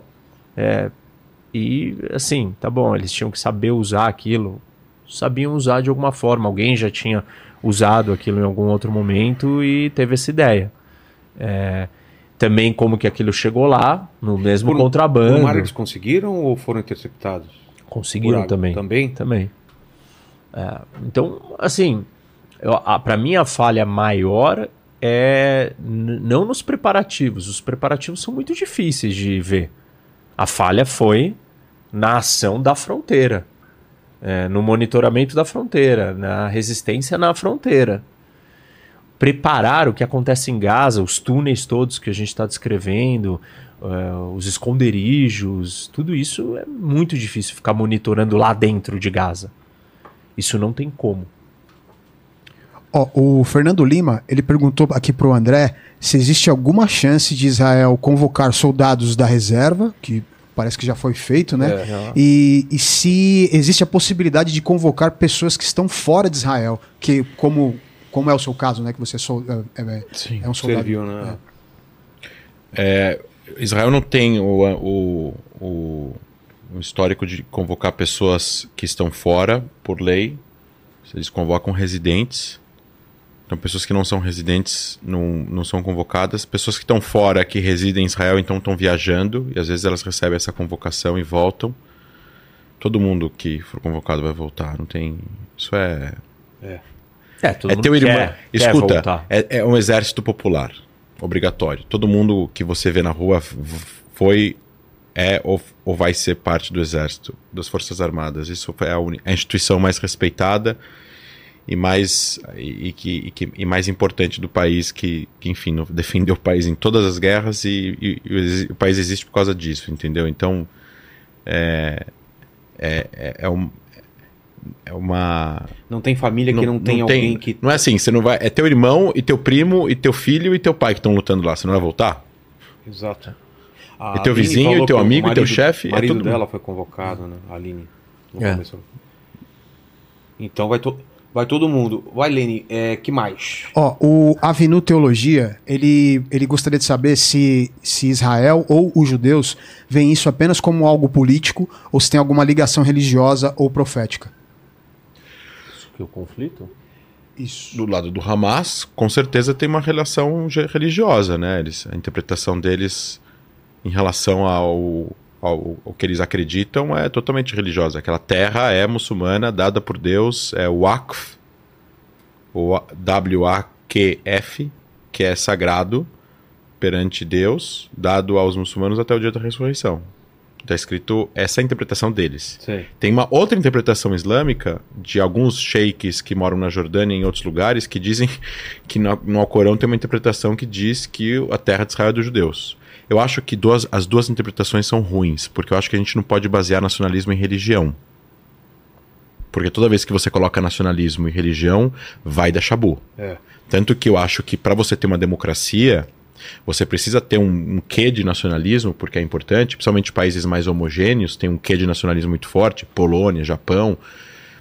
Mas você tem que ter um nacionalismo que também tem que ter a democracia em um nível muito elevado, valores, para você proteger as minorias, para você proteger as pessoas que não são daquela, não fazem parte daquela maioria nacional. Então, é, você pega, por exemplo, na Bélgica, que tem é, vários tipos de etnia, você tem vários tipos de etnia diferentes em outros países, para você poder ter uma união nacional. É, Canadá tem várias pessoas diferentes, Estados Unidos tem pessoas diferentes, Brasil tem pessoas diferentes e todos estão em volta de um nacionalismo para o Brasil, para o Canadá, etc. e tal.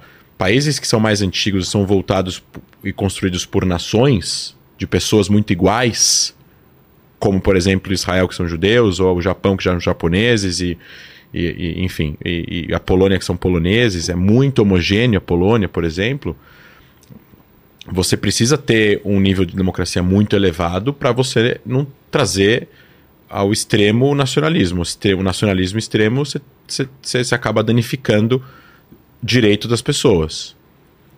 E quando você adere isso à religião, você transforma coisas lógicas num mundo atual de, de, de, de razoabilidade que a gente vive hoje, você, trans, você, você traz dogmas e, e regras que não podem ser contestadas e não podem ser discutidas e não podem ser mudadas é. por causa da religião. Logo, se você, trans, se você traz religião para o nacionalismo, é problemático. Então, a religião tem que ser muito moderada, tem que ser. Ah, tem países que são mais religiosos. Então, assim, eu entendo que Israel é um país que foi criado para o povo judeu, é um estado judá, é um estado judeu. O estado judeu do nome de Israel é do povo judeu. Mas não quer dizer que o país precisa ser ortodoxo e nem religioso. Tem coisas culturais que são aplicadas. Você tem a comida kasher, que no exército é comida kasher, e os feriados nacionais são os feriados judaicos e tudo mais, mas até aí a religião não é imposta, as pessoas podem cumprir, não cumprir, podem fazer o que querem, tem parada gay, tem uma série de. Quem quiser abrir business, abre business, e quem não quer abrir, não abre. Então tem. E, e tem um monte de problemas em relação a isso. É um dos grandes problemas de Israel hoje em dia. É por isso que Israel, em relação ao Freedom House, e a, acho que todos os países têm alguma questão, então nenhum país é 100 de 100, né? Mas é. Israel, você tem, você tem, nenhum país é 100% democrático e 100% livre, porque aí sim não existe nacionalismo. É, é assim, eu, essa, essa ideia que o André está descrevendo é a ideia da secularidade do Estado laico. Um dos princípios para você ter uma democracia funcional é você separar a religião da política. Porque religião é isso que ele falou, é dogma, é, assim, você não discute, você não consegue, você não vai convencer, você não muda. E como é que você respeita a liberdade religiosa se você adotou uma religião no Estado. Né? Se você tem uma religião que Como o Estado. É o Irã, adotou, por exemplo. É. Aí não tem liberdade religiosa. Porque o Estado não permite que você cultue as suas crenças. Então, a modernidade, ela precisa dessa separação. E essa é uma dificuldade que as sociedades é, árabes tiveram durante muito tempo. O mundo islâmico, na verdade, não só os árabes, né, mas o mundo islâmico ele teve uma dificuldade maior em fazer essa separação da religião com a política. E isso explica parte é, do engessamento político. Engestamento político é não se modernizar, não criar competição política, concorrência, partidos e tal. Tá certo que a gente vive num momento que a democracia, as democracias estão em crise, então parece parece fora de moda, né? Querer é. defender a democracia. A democracia é um negócio problemático. E então não se cobra mais tanto, talvez, agora nesse momento, quanto já se cobrou das sociedades islâmicas é, separarem essas coisas, mas elas são fundamentais. Mas é inegável que é, o conflito tem o seu elemento religioso, é, desde a terra, desde Jerusalém até outras questões ali de valores e tal, e parte da percepção é, que alguns no mundo islâmico fazem que os Estados Unidos é o Satã é que os Estados Unidos é uma sociedade decadente imoral, muito livre, muito aberta, permitindo coisas que não são aceitáveis, corrompida moralmente, porque não preservou os seus valores religiosos. E a gente vê esse fenômeno dentro das democracias. É. A ascensão de movimentos religiosos no Ocidente também dão um resgate dessa percepção de que o que vale são as coisas tradicionais que a religião defendia e querendo que o Estado se aproxime mais disso. Muito em resposta também a uma ideologia extremada é, do outro lado, que tenta relativizar absolutamente qualquer noção de certo e errado. Que é uma ideologia radical de esquerda, tenta fazer isso. Ela tenta relativizar qualquer noção de certo e errado, de moral, e a resposta da direita foi uma, uma extrema direita religiosa, né? É. que fere esse princípio do secularismo. Mas o que ele pode estar tá perguntando também, né, Lene? Você que é evangélico. Eu não, eu não, entendi, eu não, sei, eu não lembro mais a pergunta. É, não, mas é, era sobre o uso da, da religião é, dos dois lados. Talvez ele deve estar tá falando mais do que o lance da profecia, apocalipse, que o centro vai ser lá. O uso Israel, da religião é, lados. Exatamente. Ah, tá mas eu acho que por parte dos judeus não. É mais por parte. Eu peguei mais lado, carona na, na é, resposta é, do coisa André aqui para falar da profecia do, que, é. do Apocalipse e ah, tudo mais. Exato. Ó, o Paulo Quer falar alguma coisa? Não, eu queria só. Eu não vou mostrar isso para o público, mas tá. vou mostrar para você. Tá.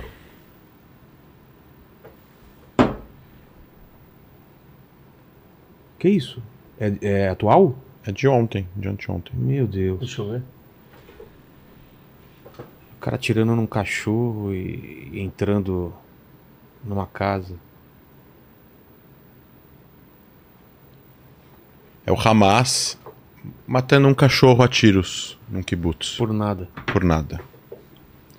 Ó, o Paulo Ferrato, ele falou aqui o seguinte: admiro o rock como, profe é, como professor, político, divulgador. Aí ele manda uma pergunta: poderia esse evento escalar a tensão entre países da região, gerando intervenção dos Estados Unidos? Aí, somando-se à Ucrânia, isso poderia gerar uma distração na Ásia e acelerar o avanço da China sobre Taiwan?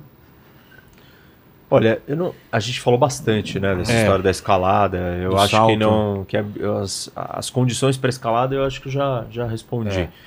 É, acho que distrai sim o que está acontecendo é, na Ucrânia, mas eu não acho que isso é uma estratégia da Rússia. A Rússia não está contra Israel. Claro que quando a discussão vira uma, uma discussão de tipo, ah, é os Estados Unidos, aí a Rússia quer se colocar contra os Estados Unidos. Mas a Rússia não faria, ela não tem nenhuma. não está tomando ações proativas para criar um problema para Israel. Isso não está acontecendo. A guerra em si, essa história toda, é, tira a atenção é, da Ucrânia, com certeza deixa a China talvez é, mais confortável para o seu plano? Acho que sim, mas a China ela tem, ela tá, ela tá nesse planejamento num processo de mais longo prazo. A China não vai invadir Taiwan amanhã e a China não está esperando uma oportunidade de uma distração de uma guerra em algum lugar do mundo para invadir Taiwan. A hora que ela for invadir Taiwan, a, a guerra com Hamas é irrelevante é. para o mundo e o mundo inteiro vai parar e na hora imediatamente os Estados Unidos vai se mobilizar para lutar aquela guerra. Então, é, não, a China não precisa esconder e ela vai ter que fazer uma ação no dia que ela decidir e vai ser uma ação gigantesca. Então pronto. Então a China não precisa disso. É, isso não muda nada para a China. Talvez mude mais para a Rússia.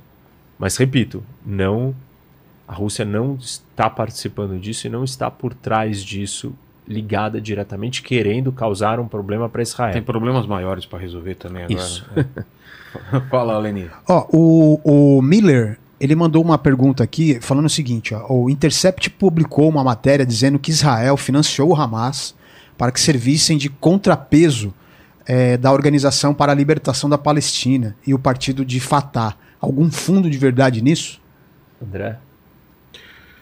Desculpa, eu não escutei, gente, mas de novo. O, o, o, Miller, ele, ele mandou aqui o seguinte: o Intercept publicou uma matéria Sim. dizendo que Israel financiou o Hamas para que servisse de contrapeso à, à, da Organização para a Libertação da Palestina Sim.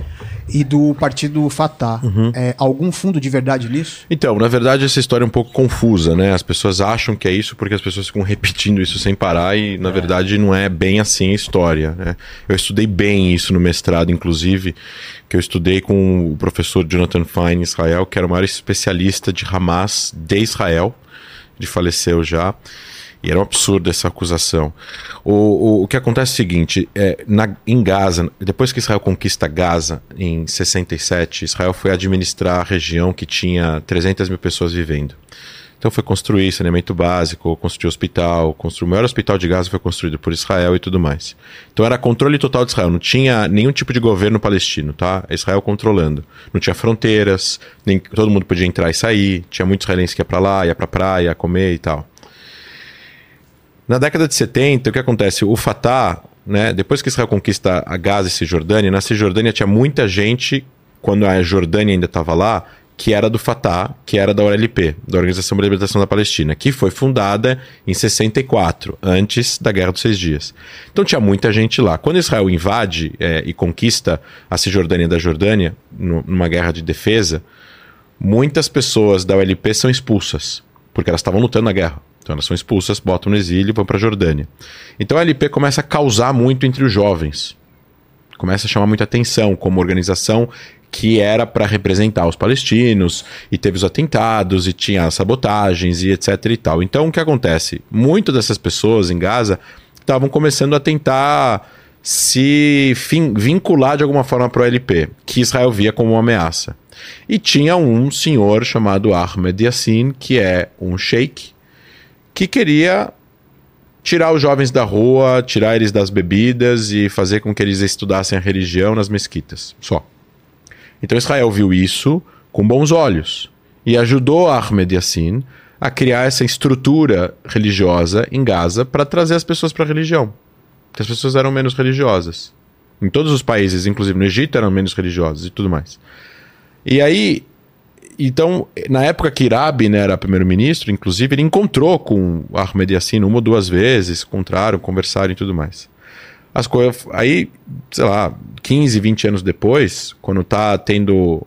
O Hamas é fundado em Gaza em, 82, em 88 como um braço da Irmandade Muçulmana para ser um movimento de resistência islâmica. Resistência ao quê? A tudo. A paz com os, entre Israel e a, e a OLP que estava tendo conversa entre as partes a existência de Israel, ao laicismo da, autoridade, da, da Organização para a Libertação da Palestina, a tudo isso. A fundação do Hamas em 88 não tem nada a ver com o que Israel fez com o Sheikh.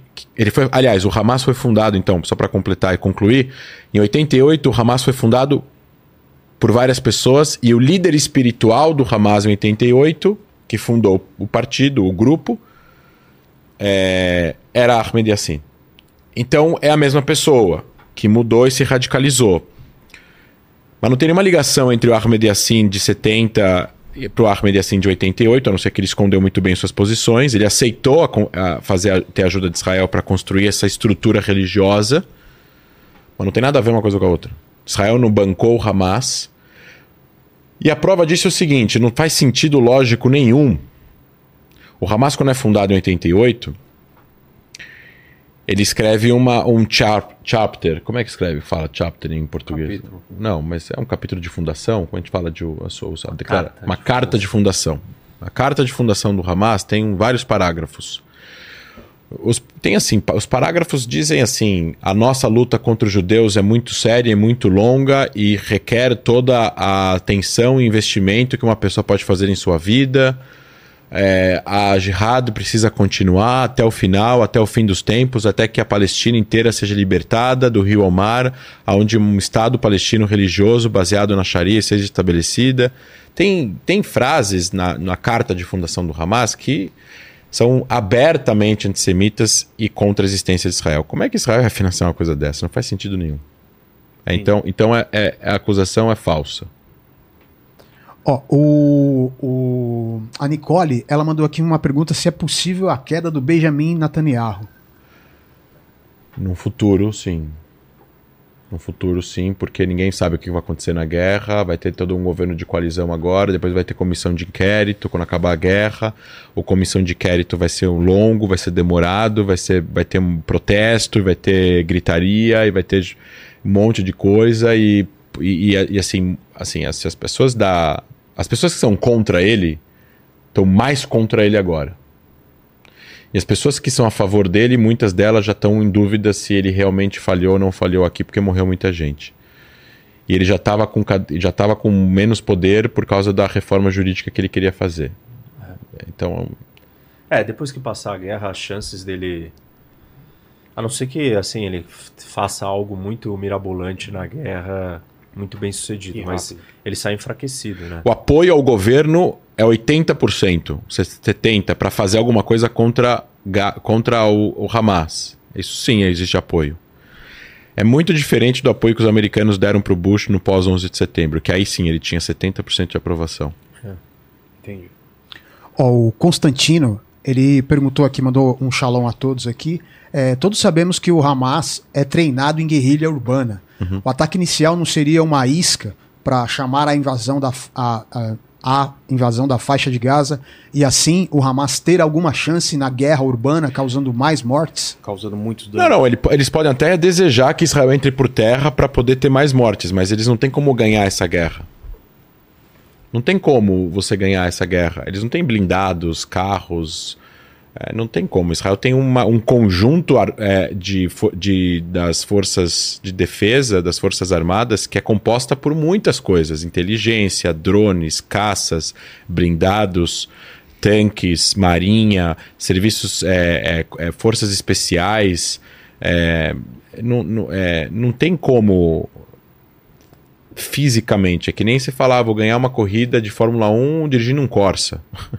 Não dá, é impossível. Então, assim, se Israel quiser militarmente e entrar por terra, vai, com certeza. Eles devem ter um monte de emboscada, apesar de que você estava falando dos túneis e tal. O, o... Como é que Israel descobriu os túneis? Israel descobriu os túneis, depois conseguiu descobrir todos os túneis e depois levou a tecnologia para descobrir os túneis no norte. São seis túneis que foram descobertos e tampados. Israel inventou uma tecnologia que é secreta, que ninguém sabe como funciona, que consegue ler o solo embaixo para ver se tem espaços de ar. Então, Israel consegue. Ou variações de temperatura. Alguma coisa assim. E aí você consegue ver onde tem túneis. Eles provavelmente devem ter esse mapeado de Gaza, dentro de Gaza, para ver onde tem os túneis e onde é, não tem. É, um ponto é que eu não acho que eles entra... eles não conseguiram colocar esse equipamento ali. Uma coisa é você colocar o equipamento lá Não, o equipamento vem de. É, é, é, Bom, é, tudo bem. É, um, é satélite com alguma coisa que fica voando, uma coisa Só que assim. é diferente, né? Tem um monte de construção, tem um monte de prédio. Não, não mas é... o equipamento, eu não sei como ele funciona. Mas não sei se eles têm todos os túneis mapeados. Todos eles, todos talvez não tenham, todas as entradas e saídas talvez não, mas é que os túneis eles eles eles estão, claro, você tem razão, eles estão embaixo de construções as suas entradas e saídas, mas eles vão para algum lugar. E na hora que eles vão para algum lugar, eles devem ficar expostos na, na, no, no subterrâneo, eles ficam expostos à rua. E a rua não tem construção. É. Entende o que eu quero dizer? Eles não, é. tão, eles não passam embaixo só de construções. Entendo, mas assim, é, tipo, se saber que tem um pedaço que atravessa uma rua e falar, ah, tem um túnel aqui, tipo assim, é, é uma coisa muito. É uma informação muito pobre para você estar tá preparado para lidar com toda essa, essa rede que vai ter ali embaixo. Uma rede subterrânea. É, mesmo que se, se não tiver os túneis, ou se tiver, ou quantos túneis tem, é, é um, assim, é, a gente concorda que a invasão é muito difícil. Que ela é uma guerra terrestre, assimétrica, é, tipo dentro de prédios, é, com escudo humano, com refém, com todas as, as piores coisas que você puder, poderia juntar numa operação terrestre de invasão. E isso realmente é, é muito, muito difícil. Tá. Vamos para a última pergunta aí. Tem, escolhe aí coisas que ainda não foram abordadas aqui. Ó, tem uma pergunta do, do Davidson que é, é meio pro lado do, do da Palestina, né? Ele fala uhum. que é o seguinte: se Israel quer a paz, por que não retira os, os assentamentos da Cisjordânia? É uma colonização silenciosa acontecendo ali. Aí colocou três pontinhos. André? André.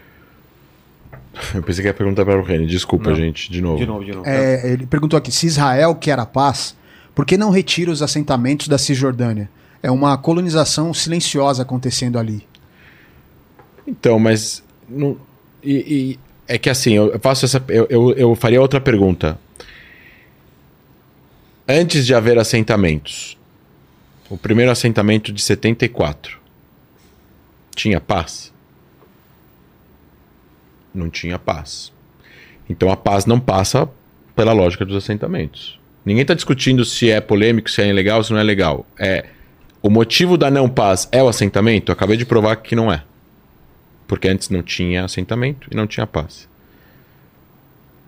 Dois, Israel quer a paz e ele está disposto a tirar assentamentos. Pelo menos isso estava é, descrito claramente nos dois nas duas propostas de paz, de fim de conflito e fim de todas as demandas que foram oferecidas de Israel para os palestinos em 2000 e em 2008.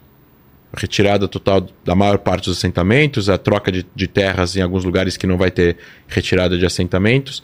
Os palestinos iam ter um estado sem assentamentos, 97% do território, com troca de território em 3%. E os palestinos falaram não. Num futuro acordo, teria que ter um acordo em relação a isso? Teria. Eu acho que é problemático, a questão é uma questão polêmica, uma questão que tem que ser negociada e tal, sim, mas não tem nada a ver com a paz no estado de espírito da paz, porque antes de haver assentamentos não tinha paz. É? Isso é uma é, uma, é um argumento usado para tentar ganhar uma discussão através de um fato que não é exato. E tem mais. O Hamas e o eixo da resistência, e isso é importante quem perguntou saber, eles tratam os assentamentos na Cisjordânia e Tel Aviv como um assentamento igual, de, com o mesmo pé de igualdade, com o mesmo pé de equilíbrio. Então, para o Hamas, Tel Aviv é um assentamento, Haifa é um assentamento, Beersheba é um assentamento, Ashkelon é um assentamento, tudo é um assentamento. Eles não diferenciam, diferente de outros.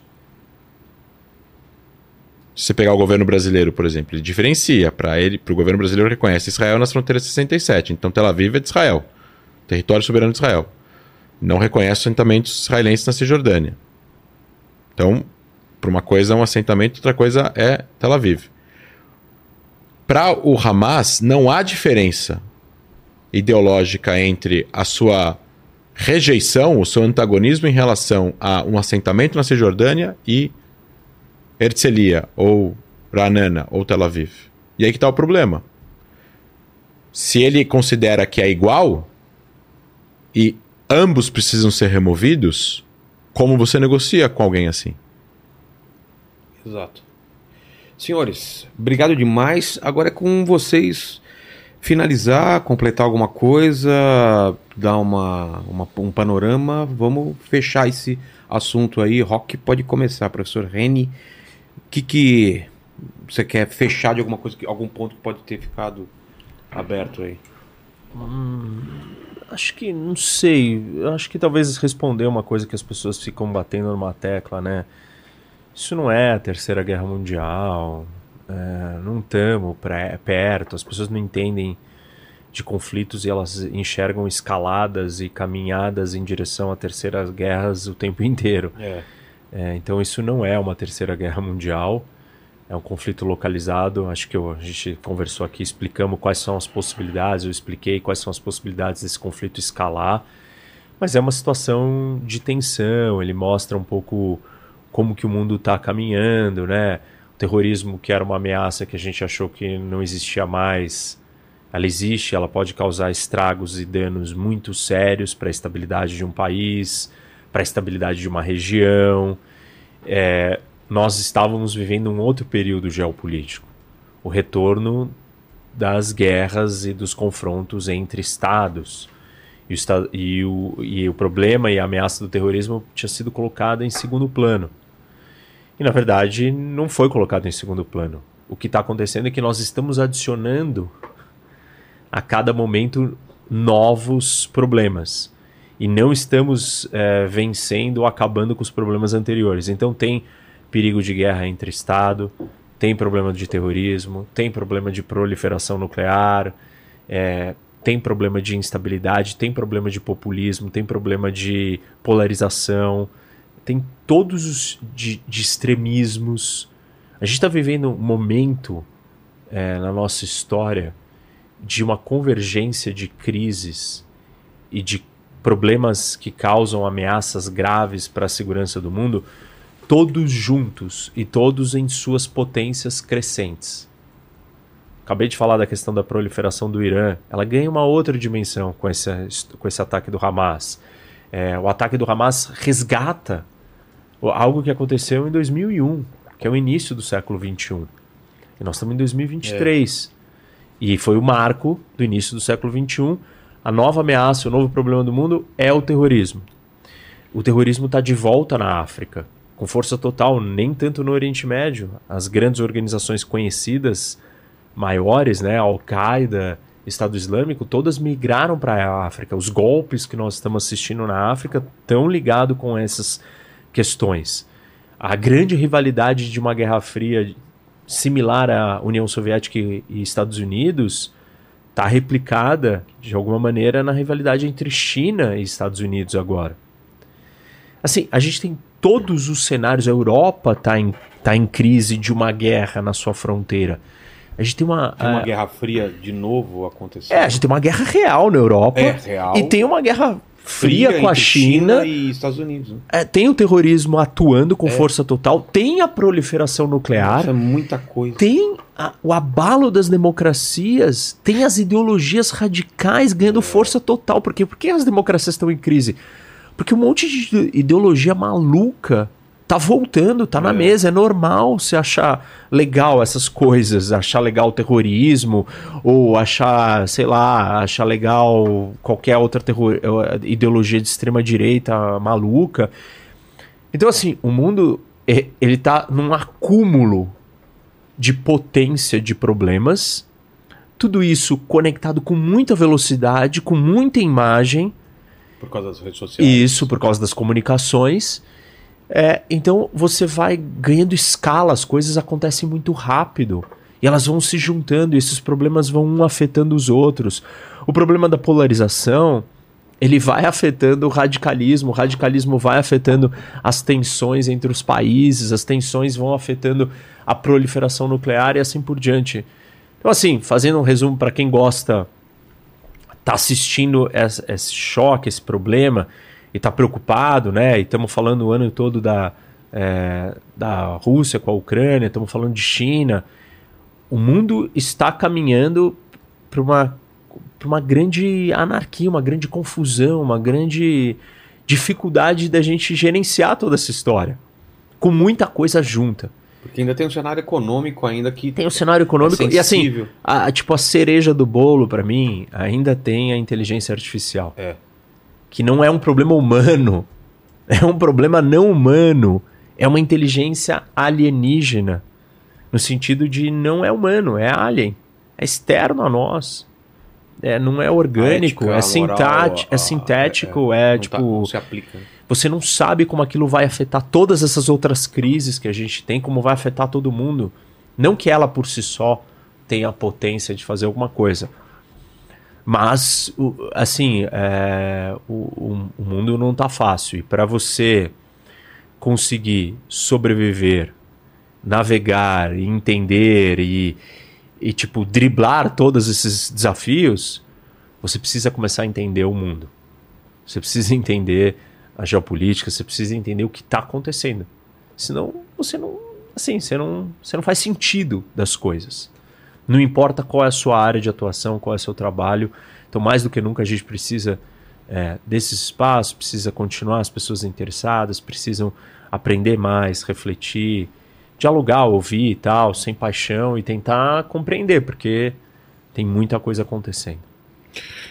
André, eu vou terminar com. É, eu ia te é, é, até pedir para você finalizar, mas também você sabe quais são as perguntas, você sabe quais são as confusões e talvez a, a, o discurso que é feito para tentar de alguma forma é, colocar um, uma razão para tudo isso acontecendo. Então, finaliza tentando juntar essas coisas e alguma coisa que você, que você pode ter achado que faltou também. Não, eu vou finalizar apenas lendo uma declaração que eu achei muito boa, que resume tudo. É... De quem? Do Naib Bukele, presidente de El Salvador, que é palestino. Ele diz o seguinte: o Hamas deveria desaparecer. Como, como, como salvadorenho de origem palestina, tenho certeza de que a melhor coisa que pode acontecer ao povo palestino é o desaparecimento completo do Hamas. Esses animais selvagens não representam os palestinos. Os palestinos devem se livrar desses animais e deixar as pessoas prosperarem. Este é o único caminho a seguir. Essa é a mensagem, essa, é isso que as mensagens. É, isso não tem nada a ver com a causa palestina. as pessoas precisam entender definitivamente isso. Senão a gente vai ter. Se, se o Hamas não for destruído militarmente, a gente vai ter de novo coisas assim mais para frente. E mais sofrimento, e mais guerra, e mais morte, e mais morte em Gaza. E nunca vai chegar no fim. E no fim as pessoas sofrem. Exato. É, eu, assim, eu quero fazer uma observação que eu acho pertinente. É, quem falou, né? A frase faz sentido, mas o Bukele ele é um cara problemático, é, porque ele representa um pouco dessa história que eu descrevi, de assim de autoritarismo misturado com ideologia. Ah, eu falei só porque ele é Pela palestino. Frase. E, pela, é, porque sei, ele é palestino. o seu uso, não, não, que... não que eu concorde com as ações dele. É, mas eu, eu tenho que fazer essa ressalva porque, né, tipo, ele, ele representa outras coisas também bastante problemáticas. Eu entendi que você não, não pensou nisso. Não, não. Mas por isso e, que obrigado eu tô fazendo tra... isso. E obrigado por ter pra, trazido. Para te contextualizar e para você ter a oportunidade de falar assim, não, eu escolhi essa frase porque ele é palestino. Exato. E a frase, ela Só retrata alguma coisa. Só por isso. Bukele é extremamente problemático, é, não democrático, muita gente achando o máximo a forma como ele está combatendo a criminalidade é, no país, mas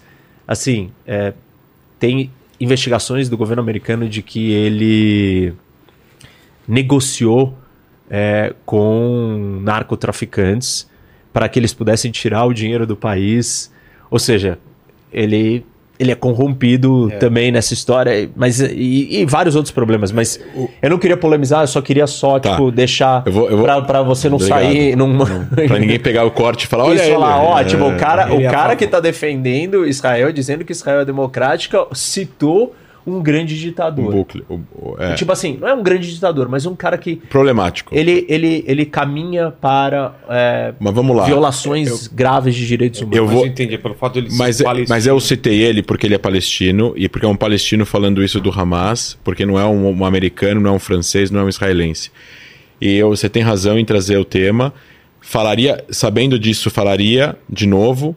E se viesse agora o rei da Arábia Saudita, o presidente do Egito, que não são menos piores do que ele, ao contrário, devem ser piores do que ele. Piores. É, e falassem exatamente isso, eu ia citar, o, citar. o, rei da Arábia isso, Saudita boa, e talvez não ia nem precisar fazer o disclaimer é, que ele fez. Já, porque chega porque, falar, não, é óbvio porque, tá porque, é óbvio, porque é óbvio que o rei da Arábia Saudita não é democrático e já matou muita gente, prendeu muita gente. Mas a gente está citando isso para mostrar que pessoas do povo palestino estão acordando para o que é o Hamas e o que o Hamas causa para o povo palestino.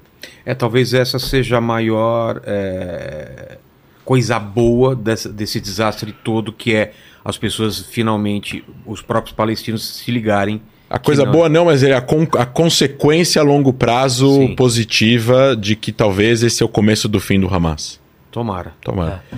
Obrigado demais, obrigado. André. Obrigado, Reni. Obrigado, obrigado Lene. Tuti. É contigo aí, Lenis. É isso aí. Se você chegou até aqui, e ainda não deu o seu like, corre que ainda dá tempo de dar o like. Aproveita, se inscreve no canal, se é torna isso. membro e ativa o sininho para receber as notificações. Falar da Insider, né? É, tem nosso, nosso cupom e nosso é, QR Code aí na tela. Na tela, exatamente. E, e é isso daí. Eu gostaria que você que chegou até o final dessa conversa e assista ela inteira, porque tem vários momentos, vários depoimentos aqui, inclusive um link direto de Israel com um brasileiro sobrevivente. É, deixa aqui então nos comentários é, a tua palavra de força, de incentivo ou de. ou, ou conte é, alguma coisa se você sabe mais coisa ou vai colocando o que está acontecendo, porque eu acho que ainda vai ter muito desdobramento nos próximos dias. Obrigado demais, fiquem com Deus, beijo no cotovelo e tchau.